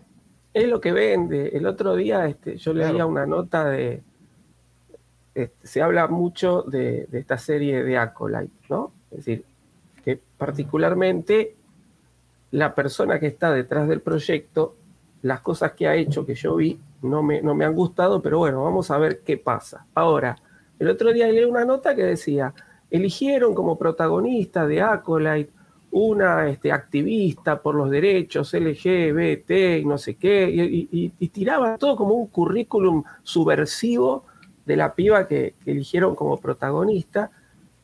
Y yo digo, ah, ¿qué ganas con esto? Obviamente mucha gente lo, lo va a leer, mucha más gente que si dijeran contrataron a la, a la chica que hizo el papel en, este, en, en- esta- en los Juegos del Hambre, ¿no? Este, y, y- la piba es poco menos que Satanás, ¿no? Entonces digo, obviamente, eso vende más, claro, eso vende más, que, y, es una serie que todavía ni, ni- ni se va a estrenar, es decir, ni, ni debe estar terminada de, de escribir los capítulos, ¿no? Entonces, y ya están generando este descontento, porque ya están todo, un montón de gente salió a decir barbaridades.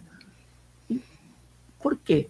¿No? Porque si todavía no lo vimos el producto, después cuando no veamos el producto diremos, es bueno, es malo, me gustó, no me gustó. Pero ni está escrito todavía.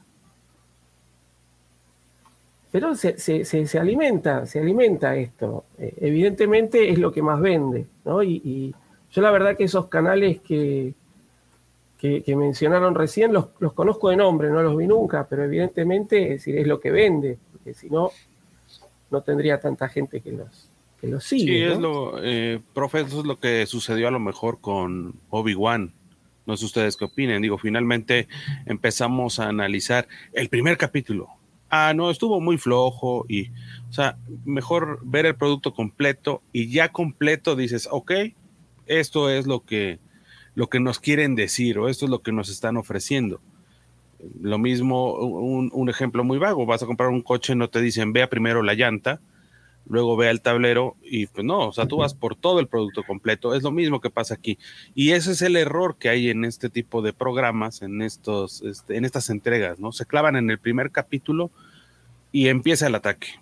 Y ahora que es tan fácil que las redes sociales se difundan en mil, en mil mensajes de hate detrás de, bots, detrás de, gente que ya va directamente a, atacar. Y ese es el gran problema que tenemos. Digo, finalmente, como comentabas, profe, es sustentar lo que estás diciendo y, eh, es tu punto de vista particular. En tu caso que decías, solo me gusta, bien, lo puedo ver 10 veces, solo no me gusta, pues no la vuelvo a poner y listo. No la rentes, no te suscribas a Disney Plus y listo.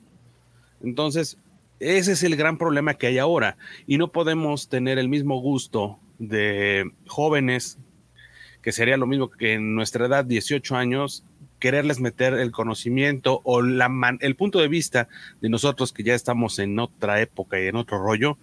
Es lo mismo que pasa con la música, no podemos decirles que escuchen a Toto, ¿verdad? A que pues vamos a escuchar este Claro. a Bad Bunny. Entonces, ese es el gran problema que tenemos. Y, y- fíjate, qué, qué buen punto tocaste, Yamil, aquí. Eh, no nos tocó vivir, o o nos ha tocado vivir diferentes eras. Y yo creo que uno de los principales problemas es a nosotros que nos tocó estar en un tiempo, espacio muy particular, pues no podemos juzgar a las personas que actualmente están creciendo. O sea, mi, yo, Da- Davo, cuando tenía ocho años, ni cercanamente es el mismo entorno que mi hija de ocho años está viviendo. Claro. Entonces, es- ¿te acuerdas, George, que, que de hecho el otro día pusiste un comentario y yo inmediatamente y de manera beliciosa dije eso, justamente, que se me hace muy injusto hacer ese Ah, tipo de, de- de hecho fue a raíz de, de un podcast precisamente de, de los invitados que salió ese, ese comentario fue una consulta con el profe sobre realmente fue el punto y digo, ya van a saber, para quien no lo no haya escuchado el podcast, vayan, pero ustedes a lo mejor van a llegar, va a llegar un punto en el que su invitado hizo una crítica sobre los millennials. Entonces eh, ahí empezamos a echar un peloteo entre el profe y yo sobre, sobre su opinión y de ahí se, se genera el, el comentario que hace Davo. Pero, este, Pero yo, yo sí te, te- yo te decía, a, a mí se me hace muy injusto eh, Claro. decir hoy en día es que las generaciones actuales no saben lo que tienen porque pues nosotros no teníamos al menos el contenido que actualmente. yo, yo te, voy a decir, te voy a decir cuál es el problema que deberían las, la gente que, que está ahorita enfocándose en, en ver el entretenimiento. Esta es mi opinión eh, en la que está criticando el entretenimiento y es que por lo que deberían de preocuparse para las generaciones futuras es que estamos haciendo que la, el, el medio, el medio de consumo que es a través de las redes sociales impere sobre otras cosas. Este, porque ahorita si le preguntas a un niño, a un jovencito qué quiere ser, y te quieren decir que es influencer. Y es un pedo bien grande porque ¿dónde, ¿dónde están los médicos? ¿Dónde están los maestros? ¿Dónde están los ingenieros? Ese es un pedo bien cabrón. Y es una preocupación grande porque a lo mejor nosotros no la vamos a alcanzar a vivir, pero nuestras generaciones sí la van a llevar de, de este tiro, porque inclusive, inclusive vemos cómo estos influencers, que realmente ha- hay muchos, que, que no, no todos, pero sí, la, sí hay bastantes que, que no tienen un contenido este, que sirva para algo, o sea, más que para entretenimiento, y ganan mucho más que un profesional de la educación, un profesional médico. Entonces, eso es, ese es un tema que la gente que, que critica cosas como el cine, este, de una forma tan vacía, deberían de preocuparse más por eso, porque en el, desde el momento en que al- a los niños les, les pase por la mente que quieren ser, no sé, quieren dedicarse a los videojuegos, o sea, a streamear videojuegos o cosas de esas, y dejan de lado o, o los papás empiezan a motivarlos para que sean eso, en vez de, pues de algo que de verdad agregue un, tenga un Pero, valor George, agregado a la gente, entonces creo que perdón. ahí es un problema. Yo, yo aquí, eh, mira, y aquí tomo el comentario de LGP como trampolín para, para, para continuar. Nuestra generación queríamos ser deportistas. Yo creo que de nueva cuenta estamos haciendo o cayendo sin querer en ese error, en el querer juzgar y eh, lo que estás mencionando es justamente eso. Actualmente, pues a nuestros hijos, a los niños les está tocando tener esos modelos mediáticos. A nosotros, tú querías ser Michael Jordan, güey. No querías ser doctor. Sí, nosotros teníamos otros. Nosotros teníamos otros y al final pues tampoco había doctores, ingenieros y... Pero también y yo creo que George tiene mucha razón en un tema muy particular, güey. El problema es que llegó a un punto donde había tantos de esos, había tantos médicos o había tantos ingenieros, que el problema es que ya tampoco hay la chamba que había en la época de mi papá como para querer ser un ingeniero o un arquitecto. Ahora es, hay muchísimo. Entonces, yo creo que también tiene que ver con que se llenan, voy a hablar como raro, pero se llenan los espacios y entonces eh, lo que empieza a predominar pues son otras disciplinas. Lo que es verdaderamente terrible, fíjate que eh, hacía una analogía parecida a lo que tú dices pensando diferente. Si hoy, hoy fuera esa catástrofe mundial en donde ya no hay luz, seríamos la gran mayoría muy inútiles porque no sabemos hacer nada, ¿no? Y el problema es que ya nadie quiere aprender a hacer estas cosas viejas, cada vez quieres hacer cosas más tecnológicas. Entonces, Justamente lo que decía Roberto. Pero es que yo no lo, pero es que eso es lo, de- yo creo que es la, la época, es lo que está tocando, es, es la adaptación, es la evolución. Totalmente, is totalmente de evolution, acuerdo. baby. Totalmente de acuerdo, pero el problema que tiene esta evolución es que nos hemos hecho muy inútiles en las cuestiones básicas de tu vida.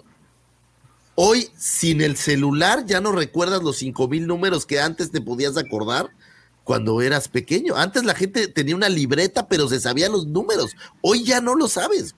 Entonces, ¿qué pasa el día que pierdes tu celular, güey? Estás desamparado. Esa es la diferencia que yo veo. En el pasado, tú tenías estos conocimientos y tú los ejercías. Ahora creo que las herramientas es lo que, lo que está dando la pauta. Aquí el problema que es que, eh, y más bien no es problema, simplemente es eh, la adaptación como que no está siendo como la veníamos viendo nosotros.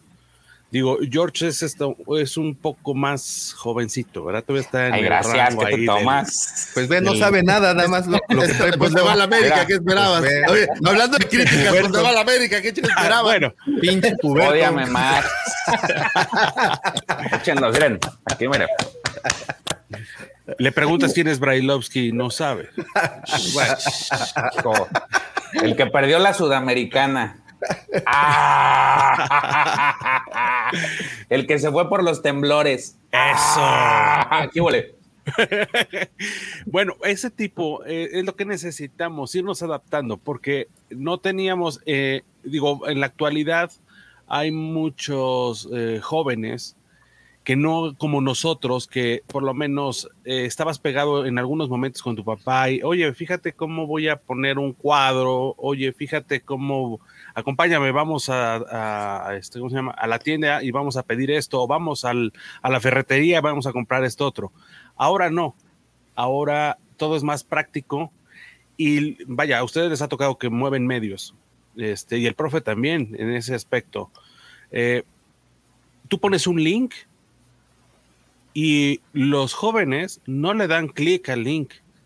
Es más fácil preguntarle al de junto, oye, ¿de qué es?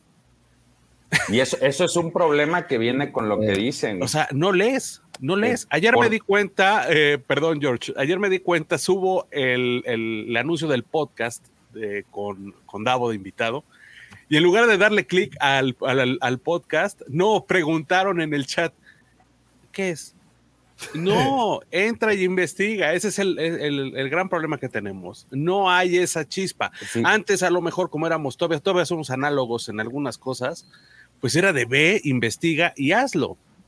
Ahora no, ahora búscalo en internet o es- ve el es- No, pero aparte, tenés, tenés tanto acceso a tanta información que tampoco saben qué hacer. Sí, no que- saben si hacer ¿qué una cosa o la otra. Sí, es que ese, es un- problema. Eh, hay un, hubo una explosión de información que a las nuevas generaciones, obviamente, este, pues ya no saben ni cuál, ni cuál checar o realmente no, no tienen ese interés por investigar más a fondo.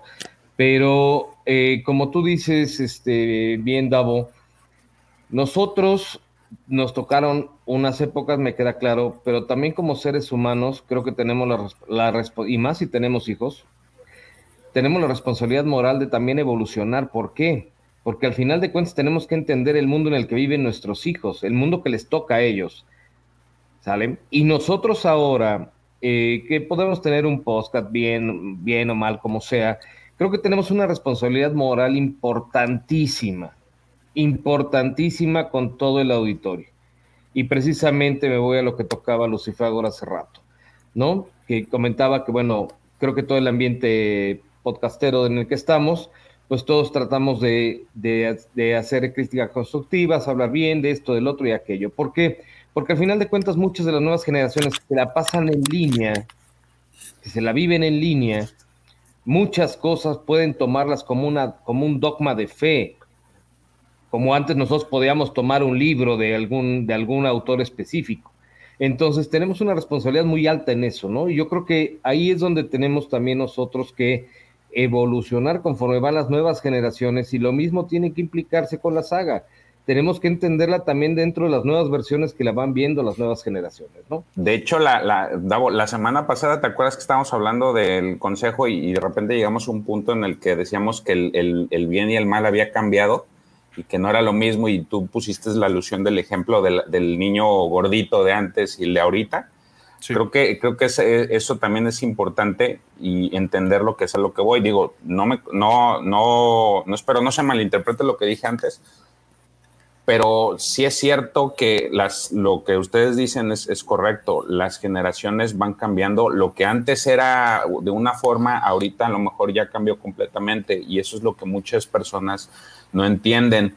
Y no, no, como están dentro de, no sé, como tienen esta idea de, de- de- que lo viejo era bueno, eh, nos queda, inclusive digo, yo también llego a ser parte de ese, de ese, de ese pequeño círculo en el que de repente comparo lo viejo y digo, ah, esto era mejor que a lo de ahora.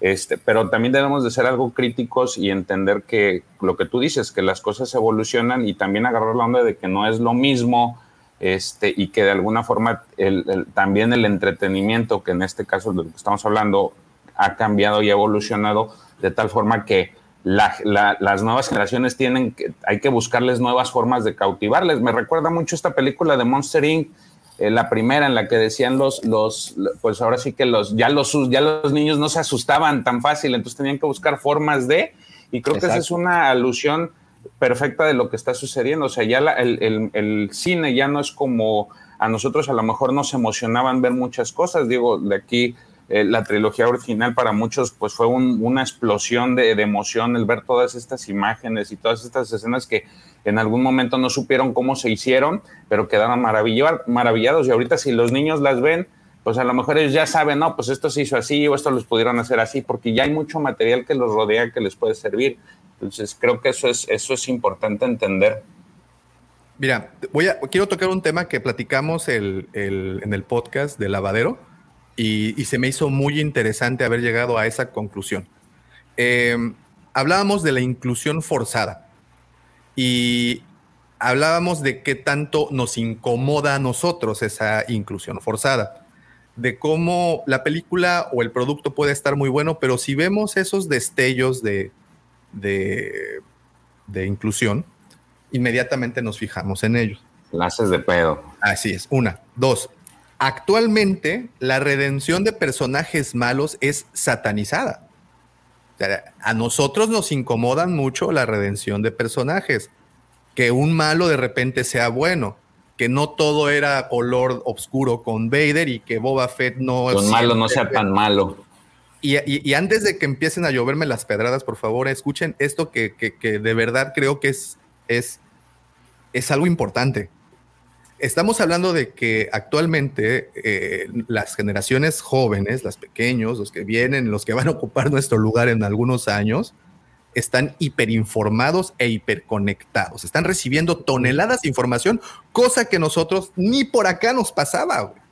La capacidad que tienen los niños hoy en día de procesar información, nosotros no nos ni imaginamos lo que significa. Sus cerebros están trabajando a una revolución mucho más alta que la nuestra. Y hay que admitirlo. Entonces, es.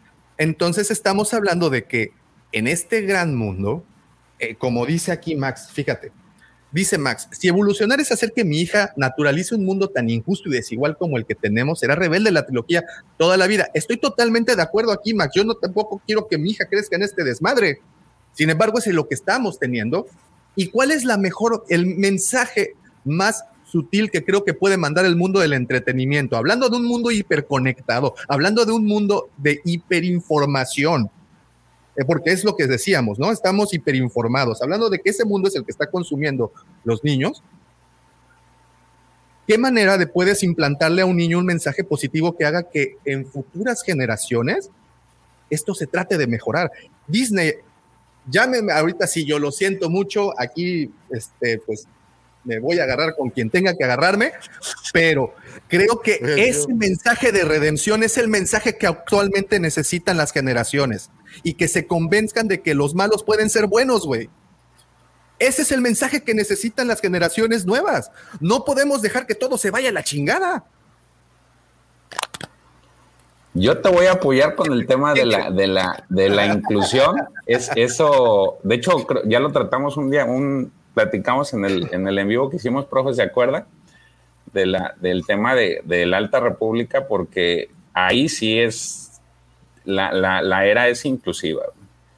Y en su momento les pregunté, ¿le incomoda, no le incomoda? No. ¿Por qué? Porque la historia es más importante y creo que si lo ves, al menos yo lo, lo he visto así, en el momento en el que yo le empiezo a tomar importancia a eso es cuando se, se presta para que sea morboso este, y que se hable mucho. Yo he visto muchos videos de, de- de todavía de gente que no le parece, pero que también eh, el- la otra vertiente es que no, no han ni siquiera agarrado un libro para entender la historia y para decir, bueno, si es así, no es así, si me molestó, no me molestó, sino que hacen una cámara de eco de varias noticias que llegan y que con estos Pues, titulares la enormes. güey, no se le puede ayudar, güey.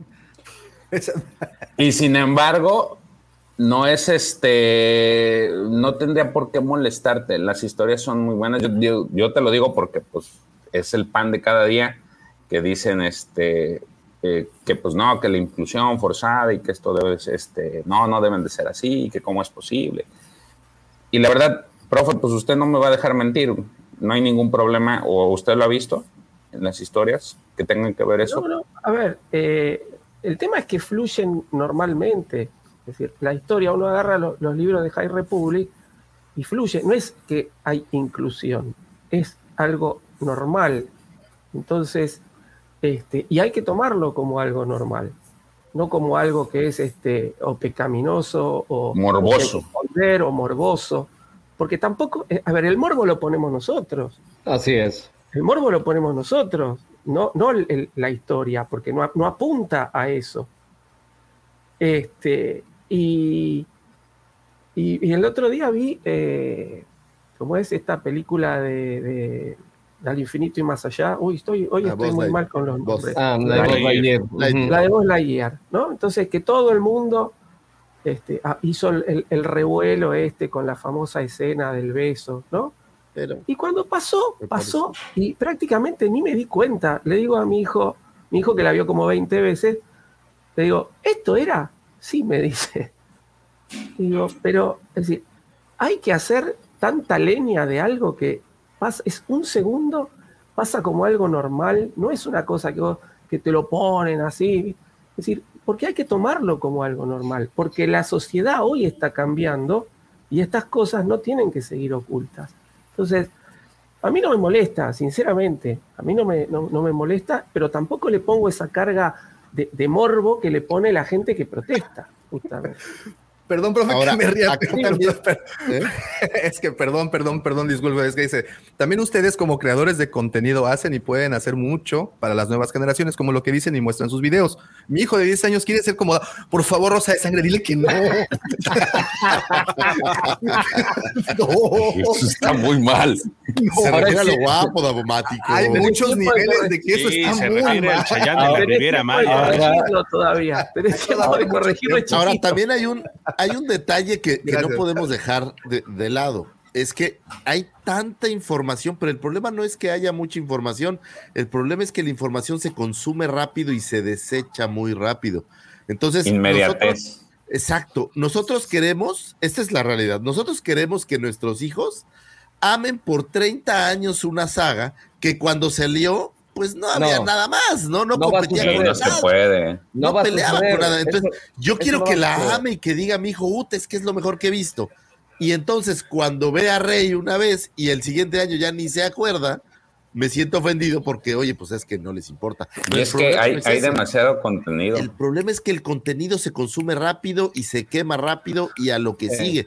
Es justo lo que hablabas de poner las series toda la semana, un capítulo semanal o el de golpe todo. Hoy, Stranger Things ya a nadie le interesa porque todo el mundo la vio las primeras dos semanas. Se consumió así. Es muy difícil Star Wars. hacer algo de nicho, ¿no? Nuestros Sí, ya, ya, ya, ya mantener algo así de nicho, como tú dices, George, es muy, es muy complicado. Por eso, imposible. por eso Star Wars ha hecho tanta historia por el tiempo que lleva vigente, ¿no? Pero como bien dice este el Lucifagor, o sea, tus a, a tus hijos pueden, o, o mis hijas pueden ser fans de Star Wars por un acercamiento sentimental con su papá. Pero no porque digan, oh, yo la saga la amo. No, güey, no. O sea, hay que entender que no va a ser así porque es otra generación. Y eso es lo que nos cuesta trabajo a veces. Capear. Porque estamos encerrados en un mundo o nos queremos encerrar en un mundo que vivimos hace 30 años cuando teníamos esa edad. Y no puede ser así. No puede ser así porque si no, no evolucionas. Y por eso puede haber también tantas críticas hacia la saga, porque puede ser que sigan encerrados en esa parte, en ese tiempo, pero hay que evolucionar. Y lo que comentaba Davo, la, la, la inclusión forzada, yo creo que nadie, por lo menos yo en lo particular, no estás en contra de la inclusión, y lo tocábamos en el programa pasado, pero sí de la imposición que son dos términos totalmente distintos, ¿no? Pero tenemos que entenderlo así, o sea, y vamos a seguir teniendo debates seguramente el resto de nuestras vidas por este mismo tema. Aquí ha pasado algo muy, muy marcado y Lucifago no me va a dejar mentir. La mayoría de las historias eh, en el cine, eh, novelas, eh, todo lo que ha pasado, las historias y la, lo, que se generó en los ochentas trae un sello como que muy particular. No sé si les ha pasado a los que están ahorita aquí con nosotros.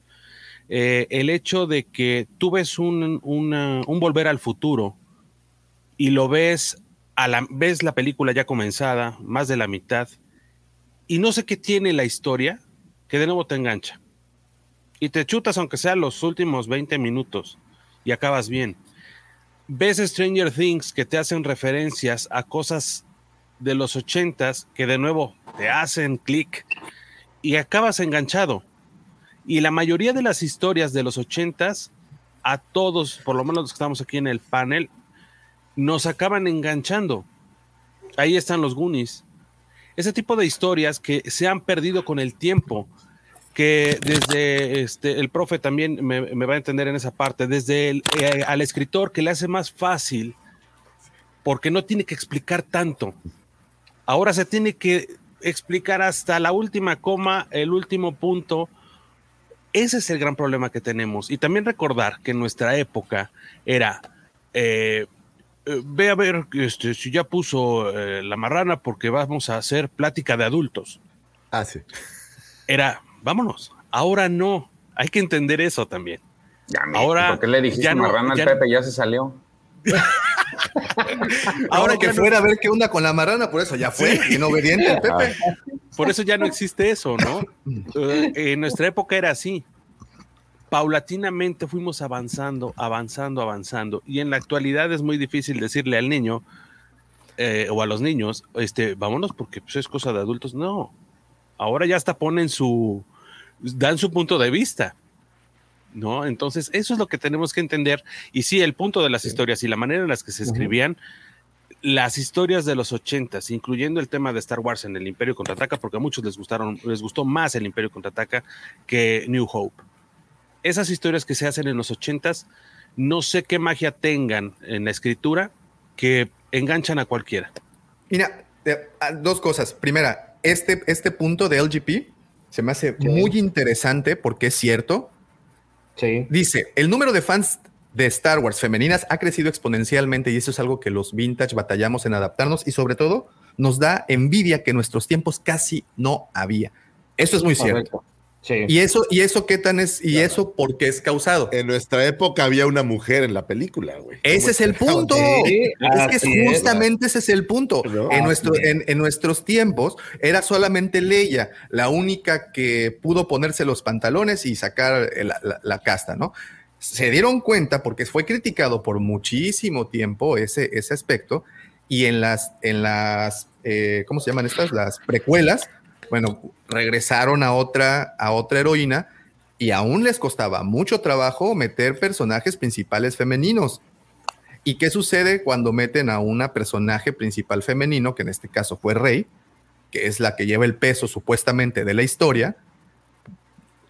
Entonces, creo que esa inclusión, todo eso que nos incomoda tanto a nosotros, es que es lo que está ocasionando que la saga se abra. Ojo, no lo están haciendo más que por ganar más dinero, punto, porque se dieron en algún momento cuenta que estaban dejando ir el 50% de las entradas. Entonces, no es que quieran ser moralmente muy correctos, también hay que quitarnos esa idea. Querían el otro 50% de la lana que no estaba llegando. Y es precisamente por eso que empezaron esa inclusión forzada. Y no solamente en Star Wars. No solamente en Star Wars, en, todas, en todas, Entonces, también yo creo igual que el profe, yo creo igual que el profe que, que ahora estamos del otro lado y ahora todo lo vemos como inclusión forzada. Yo también vi esa escena de, de voz y ni cuenta me di igual que usted, profe. Así, eh, yo eh, iba con mi hija, oye, ya, ya, pasó eso que todo se quejó. O sea, ahora ya todo lo vemos desde esa óptica, creo yo, que es que, o sea, ya nos dimos toda la vuelta. Hay esta escena en Rise of Skywalker donde se besan dos chicas, que es muy sutil, es en el back. Mm, pero, pero, ahora ya todo lo vemos con el ojo crítico, ¿no? Esa sí se totalmente. puede tomar como forzada, pero, porque queda completamente descolgada y porque se hizo también, como dice Davo, ¿no? lo que interesa es el dinero, se hizo porque como en el mercado chino eso está prohibido, esos cinco, no, dos segundos se pueden cortar y no, hay, no, no joden al resto de la trama, ¿no? Entonces, pero poneme dos personajes que a lo largo de la película, como en las historias de High Republic, poneme dos personajes que a lo largo de toda la historia tengan ese tipo de relación. Y vas a ver cómo ahí la inclusión o el, sentido de la inclusión cambia. Yo tengo una pregunta que, hasta, hasta ahorita no me había saltado a, relucir. hemos visto en esto, hablando de inclusión, hemos visto eh, más personajes o más chicas eh, lesbianas que hombres gay, ¿verdad? Pues es que hombres gay no hay gran cosa. En, la, negación, es que hombres gay no hay. No, no, en las cintas. No, no, en la, en la vida real hay hay hartos. Pues todos les van a la América, imagínate cuántos hay. Pero, hay muchos. Hay, hay, videos que lo dicen, ¿eh? no lo inventé yo. Hay videos que lo dicen, los puedo mostrar. Bueno, antes de que nos salgamos del, del, del carril, pero. pero, no, no, pero esto que te voy a preguntar es. es envidioso. Normalmente el ojo de la inclusión, un poco la verdad, el ojo de la inclusión forzada lo estamos viendo en versión femenina. Creo que mucha gente lo ve así. En High Republic no, me queda claro que es que ahí tenemos. Eh, ahí tienes de chile, de mole, de pozole. Hay de todo. Hay de todo. Pero porque nadie la consume. Pues de la que siempre nos quejamos. no, es que, perdón, pero, tiene mucha menos exposición que las películas. Eso no lo, no lo podemos discutir. Es decir, cualquier novela en este momento tiene mucha menos exposición que el material audiovisual. ¿Cuánta gente leyó en la novela de Kenobi y cuánta gente vio la serie? Es decir, Sí, no se compara. Sí, no se, no se puede comparar, pero en High Republic sí hay, hay, eh, hay- hay de todo para elegir, digamos. Porque entonces metes a chicas. Bueno, no lo puedo el poner el Igual. GP porque pues ya sería así como ya un agravante, ya sería tarjeta roja. No pon el de Evil One, por favor, güey. Es una Eh, belleza. El de. ok. No se quejen, dice Evil One. No se quejen, ahora tenemos la, la vicealmirante Hall, lo que abarca como 10 inclusiones.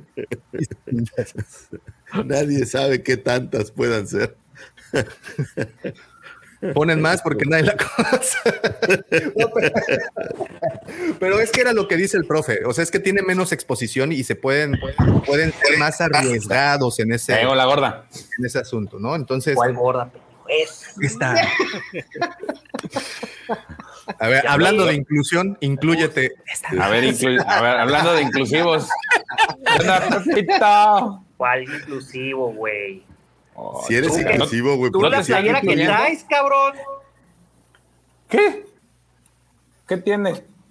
Es inclusiva, A Pepe. ver, eh, pregunta, y aquí, aquí viene una pregunta entonces. Entonces, si tenemos más, eh, o, o al menos un poquito, la balanza se inclina más hacia el lado femenino, es porque estamos, estamos, eh, a Lucasfilm y compañía, están atrayendo ese 50%. Y si meten una representación eh, masculina, se les va el 50%. Pero Podámero no era como un poco esa representación. No, pues al final le echa ojitos a la, a la. Ah, bueno, tienes razón, sí, a la- tienes a razón. la- tienes ¿cómo se razón. llama? Pero A la votó. Sí, Oye, pero prefirió, prefirió la chamarra de fin.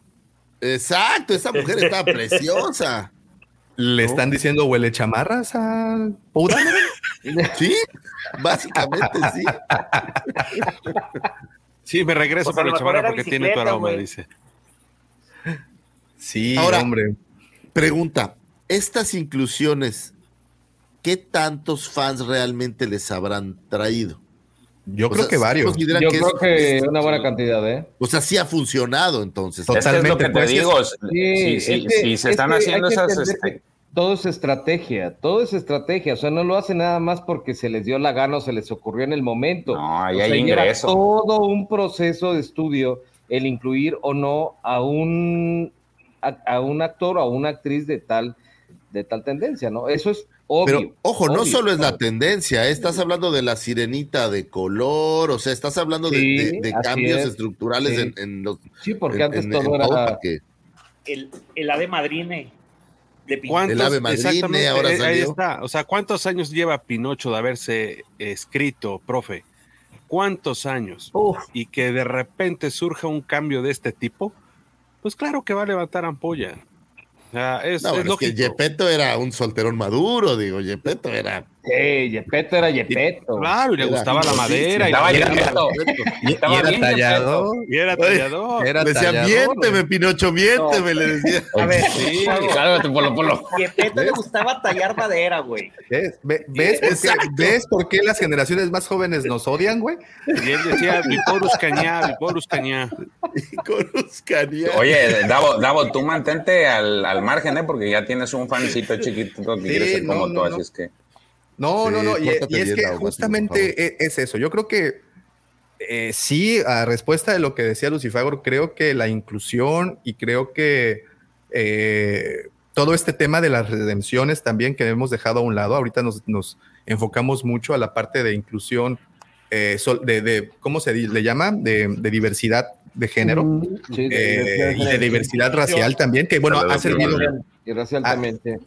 Hace a que, que, por ejemplo, el hecho de meter a un a- ahorita cómo, cómo se sienten de que Diego Luna es Andor, Está guapo. ¿ves? No, yo Es el mira, charolazo intergaláctico, güey. Por eso, pero, eso, pero lo que dice Pepe, pero lo que dice Pepe, Mexican. Collide, güey. Por eso, lo que dice Pepe, el charolastra galáctico y se enorgullece y se llena la boca diciéndolo porque es mexicano y porque entonces nosotros nos está levantando el orgullo y dice, ah, no, pues entonces ahora, hashtag México es Andor, güey.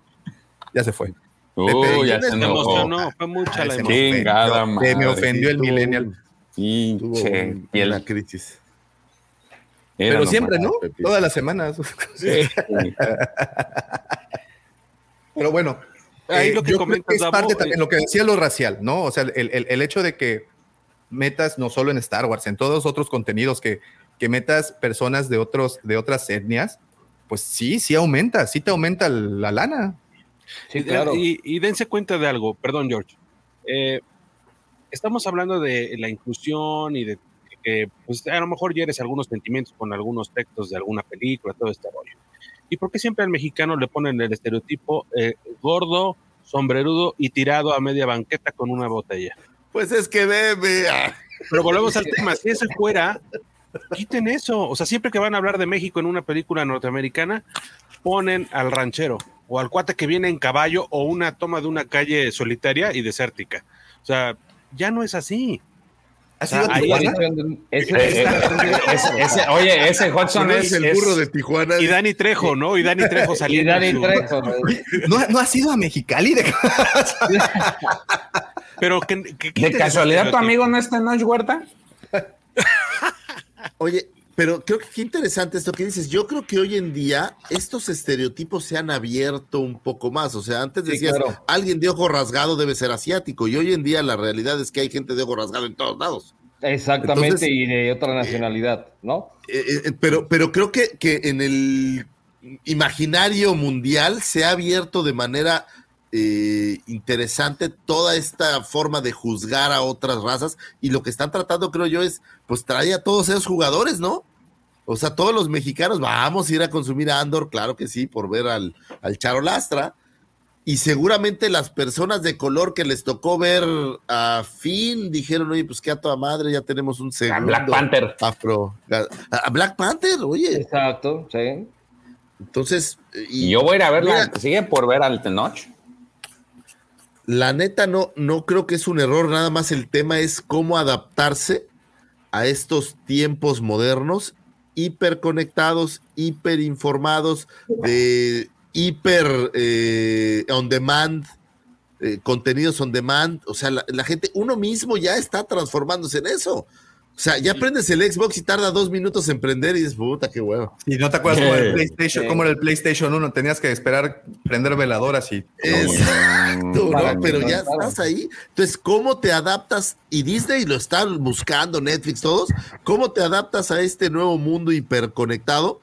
Pues para seguir progresando y evolucionando y creciendo. Y los que no lo hagan, el caso de Blockbuster que hablamos de rato, pues se van a quedar por ahí, ¿no? Eh, Sí, sí, sí, sí. Pero creo que al final, y de lo que hablábamos del fandom de en Star Wars, afortunadamente para unos, desafortunado para, para, para otros, en este caso para nosotros, que eh, de lo que entregaron originalmente eh, ha tenido que modificarse a lo largo del tiempo, ha tenido que adaptarse más que modificarse.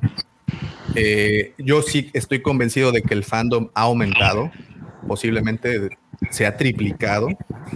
Eh, se le tiene que agradecer completamente a los nuevos medios y a la nueva manera de consumir los medios. También hay que aceptar algo. Hoy, al menos antes ibas a ver una película y ibas dispuesto a, a sorprenderte, perdón. Hoy vas ya con mucha más información precargada a ver una película. ¿Por qué? Porque tienes la información a la mano. Los teléfonos, las computadoras, internet, Google, Wikipedia nos han hecho expertos y sabiondos en todo. Somos todólogos buenos para nada. Esa es la realidad. Y así es como nos está formando. Sí, señor Mendoza. Primero, disculpen, es que no tengo sistema. Apúrale, que nos quedan tres minutos. También, también influye, Gabo y querido Guampa Auditorio, de que antes de que salga una película, ya hay reviews, güey. Y todo el mundo llega ya con, con todo ese bagaje.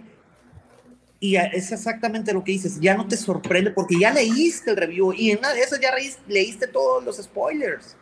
O sea, ya no te dejas, ya no nos dejamos sorprender. ¿Cuántas veces no entraron a ver reviews de películas para ver si la veían? O que, por ejemplo, Rings of Power, esa madre ya está hay mucha controversia y ni siquiera han salido los primeros episodios. Yo lo que dije, voy a ver los, epi- los primeros episodios y voy a generar mi, propias, este, mi propio juicio. Pero mucha gente está diciendo, ah, es que metieron elfos de color y enanos de color, etc, etc, etc. Y esta. De color también. De color también. Oye, el Bueno. niño de 10 años te pide una disculpa de corazón. Sí, este. Por estas ¿ves? cosas. Por eso. Más Pero bueno, somos Sí, definitivamente eh, eh, estoy convencido de que la- las técnicas y los modos tienen que evolucionar, tienen que adaptarse. Actualmente, el- repito y creo y estoy convencido también de que eh, los niños, en particular los- la, la gente que está consumiendo y que es nativa de la tecnología actual, está hiperinformada.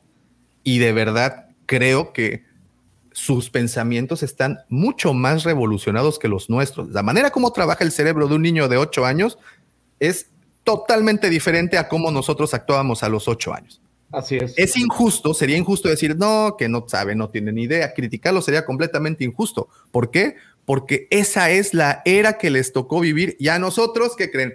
Ya no. Nosotros estamos de salida, ellos están de entrada. Sí, George. Creo que ahí complementando tendríamos que tener una retroalimentación mutua, ¿no? Tanto padres como hijos, este, para lograr Claro, esa y estar abiertos a- y estar completamente eh, disponibles a sus opiniones y, y no minimizarlas ni decirles tú qué vas a saber, pinche chamaco. O sea, creo que debemos de darles la importancia porque es como ellos están comprendiendo el mundo y creo que, y regreso de nueva cuenta al principio de la conversación, desde un inicio hemos y tenemos que agradecer que sí. El contenido que hoy en día estamos consumiendo, que es muchísimo, se debe justamente a eso. Y afortunadamente el contenido es mucho y tienen muchos, muchos canales de exposición para lanzar ideas, unas muy buenas, unas no tanto.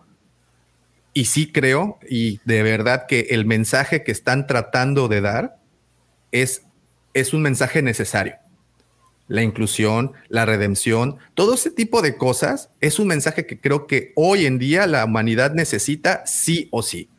Estamos repletos de odio. Necesitamos balancear un poco las cosas. No necesitamos ser absolutos. Necesitamos tener más flexibilidad. Y, de verdad creo que yo sigo agradecido, una, por el crecimiento del fandom, porque ya ha llegado a otras, a otros, a otros sitios. La saga en particular ha llegado a otros lugares que antes no lo hubiera hecho. Eso implica tener más fandom y eso también implica el, yo creo que para la gente que está involucrada hoy en día en la creación de ese contenido, y eso también va para nosotros, que pues al final también estamos enfrente de un micrófono, enfrente de, de, de todo el Wampa Auditorio, de todos los auditorios, los podcasts, los videos, lo, lo que el profe escribe en su columna.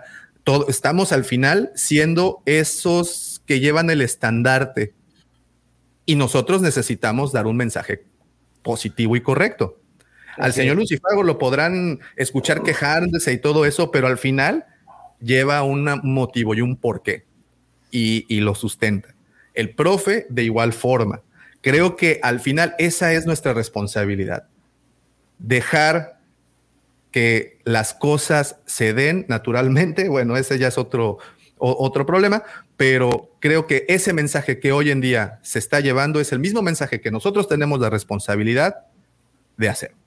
Hay que ser tolerantes y hay que permitir que los nuevos disfruten, así como nosotros cuando nosotros éramos nuevos, pues bueno, hay que dejarles también que ellos disfruten. No sé si alguien quiere agregar algo para despedirnos. A ver, Pepito. Nosotros somos tolerantes, Davo. Ve la playera de George. Yo lo único que- que cerraría eh, diciendo que este mundo ya tiene suficientes cosas malas por ahí como para cosechar más. Si vamos a criticar, que sea para construir y no para destruir. Al final del día, eh, no se vale eh, lapidar el trabajo de los demás, porque sin duda alguna todos tienen su chamba. Hablamos de Ryan Johnson, pero esto es real. Hacer una película es un problema serio, es de gente grande. Y podemos criticar y decir lo que sea, y hay toda clase de opiniones, te gustó no te gustó, está bien.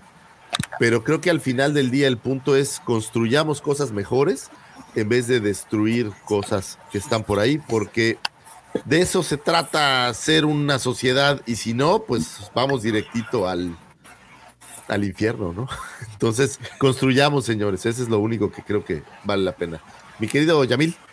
Pues mira, yo diría que para, en, mi caso, el punto de vista, eh, cerrando con lo que platicó el profe, tenemos mucha información, demasiada diría yo, mucha chamba para nosotros que estamos en el rollo del- de, de hacer este, comunicación eh, digital.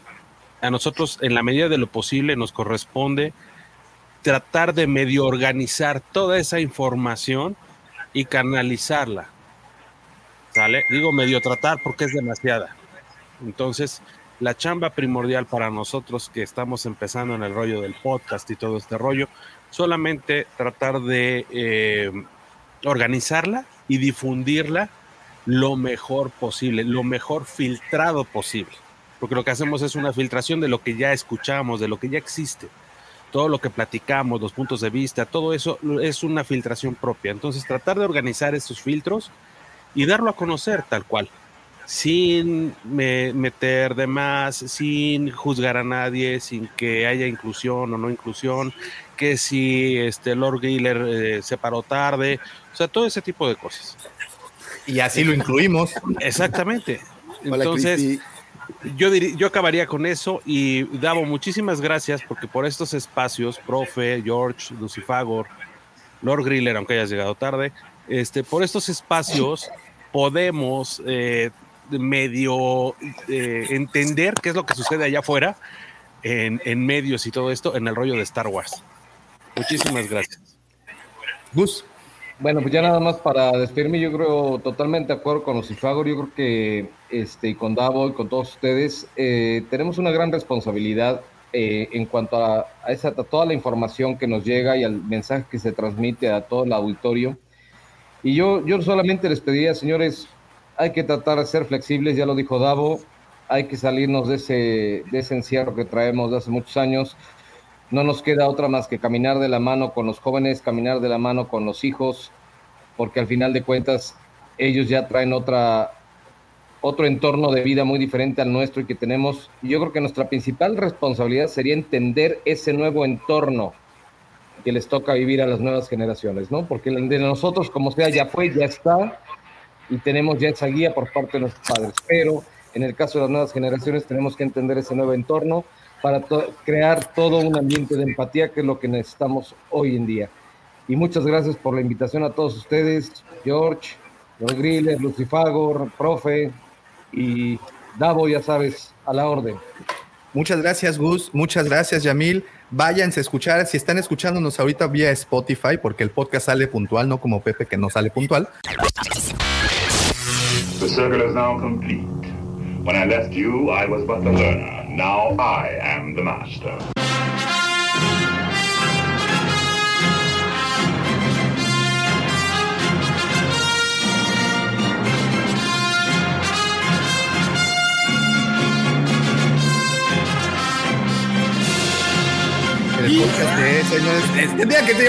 Es que ya faltaban tres. Vayan pensándole porque le tienen que dar caña a este señor. Ya está el podcast de Lavadero en Spotify. Este sí sale puntual el, el- el día lunes. Y pues nada, no me resta absolutamente nada más que agradecerles a todos los que estuvieron conectados desde temprano, como siempre les decimos, gracias por estar comentando, enriquecen muchísimo el contenido de este podcast, esos comentarios los valuamos, los, los- nos encanta porque sí, definitivamente nos, nos dan más que decir. Señores, muchísimas gracias, pero nada de esto hubiera sido posible sin la participación, los comentarios picantes y sobre todo los comentarios jocosos de mis queridos amigos Gus, Yamil, muchas gracias, profe, George, Lord Griller, llegaste, llegaste, llegaste, pero llegaste, no importa. Y sin lugar a duda de mi querido amigo, de mi hermano, el segundo sol de Tatooine, el Chepe Chepe de Mos Eisley, el niño bien de canto, bye. Sí, así es, él es arroba Lucifagor. Muchísimas gracias, gracias a todos ustedes por escucharnos, por vernos y por estar aquí con nosotros. Es un auténtico honor poder llevar estas palabras de buena vibra y amistad a todos ustedes y que así siga la buena vibra, señores, que se la pasen bonito, que tengan un buen inicio de semana o fin de semana si nos están viendo en vivo. Y pues gracias, ¿no? Gracias a nuestros invitadazos de Lujérrimo. Buenísimo ese podcast, señores, muy recomendable, divertido y, e instructivo, diría. Eh, gracias a Pepito, mi querido Checo, que se pedó, quedó perdido por ahí. ¿Se pedó? Se pedó y se perdió. Se pedó. Y Ah, se regresó al béisbol. mi amigo, hermano, Daumático, gracias por existir. Gracias, gracias. Feliz regreso a clases a todos los que ya les toca el lunes o de hoy, si nos están escuchando a, a podcast. Feliz regreso a clases. Échenle muchas, muchas ganas. Por ustedes me estoy echando el tiro de decir que todos somos unos viejitos amargados. Ustedes todavía no son viejitos amargados. Ustedes son el futuro de todo este desmadre. Así es que échenle muchas ganas. Señores, nos despedimos, pero no podemos irnos sin antes desearles. Que la fuerza los acompañe, señores. Hasta pronto. Gracias.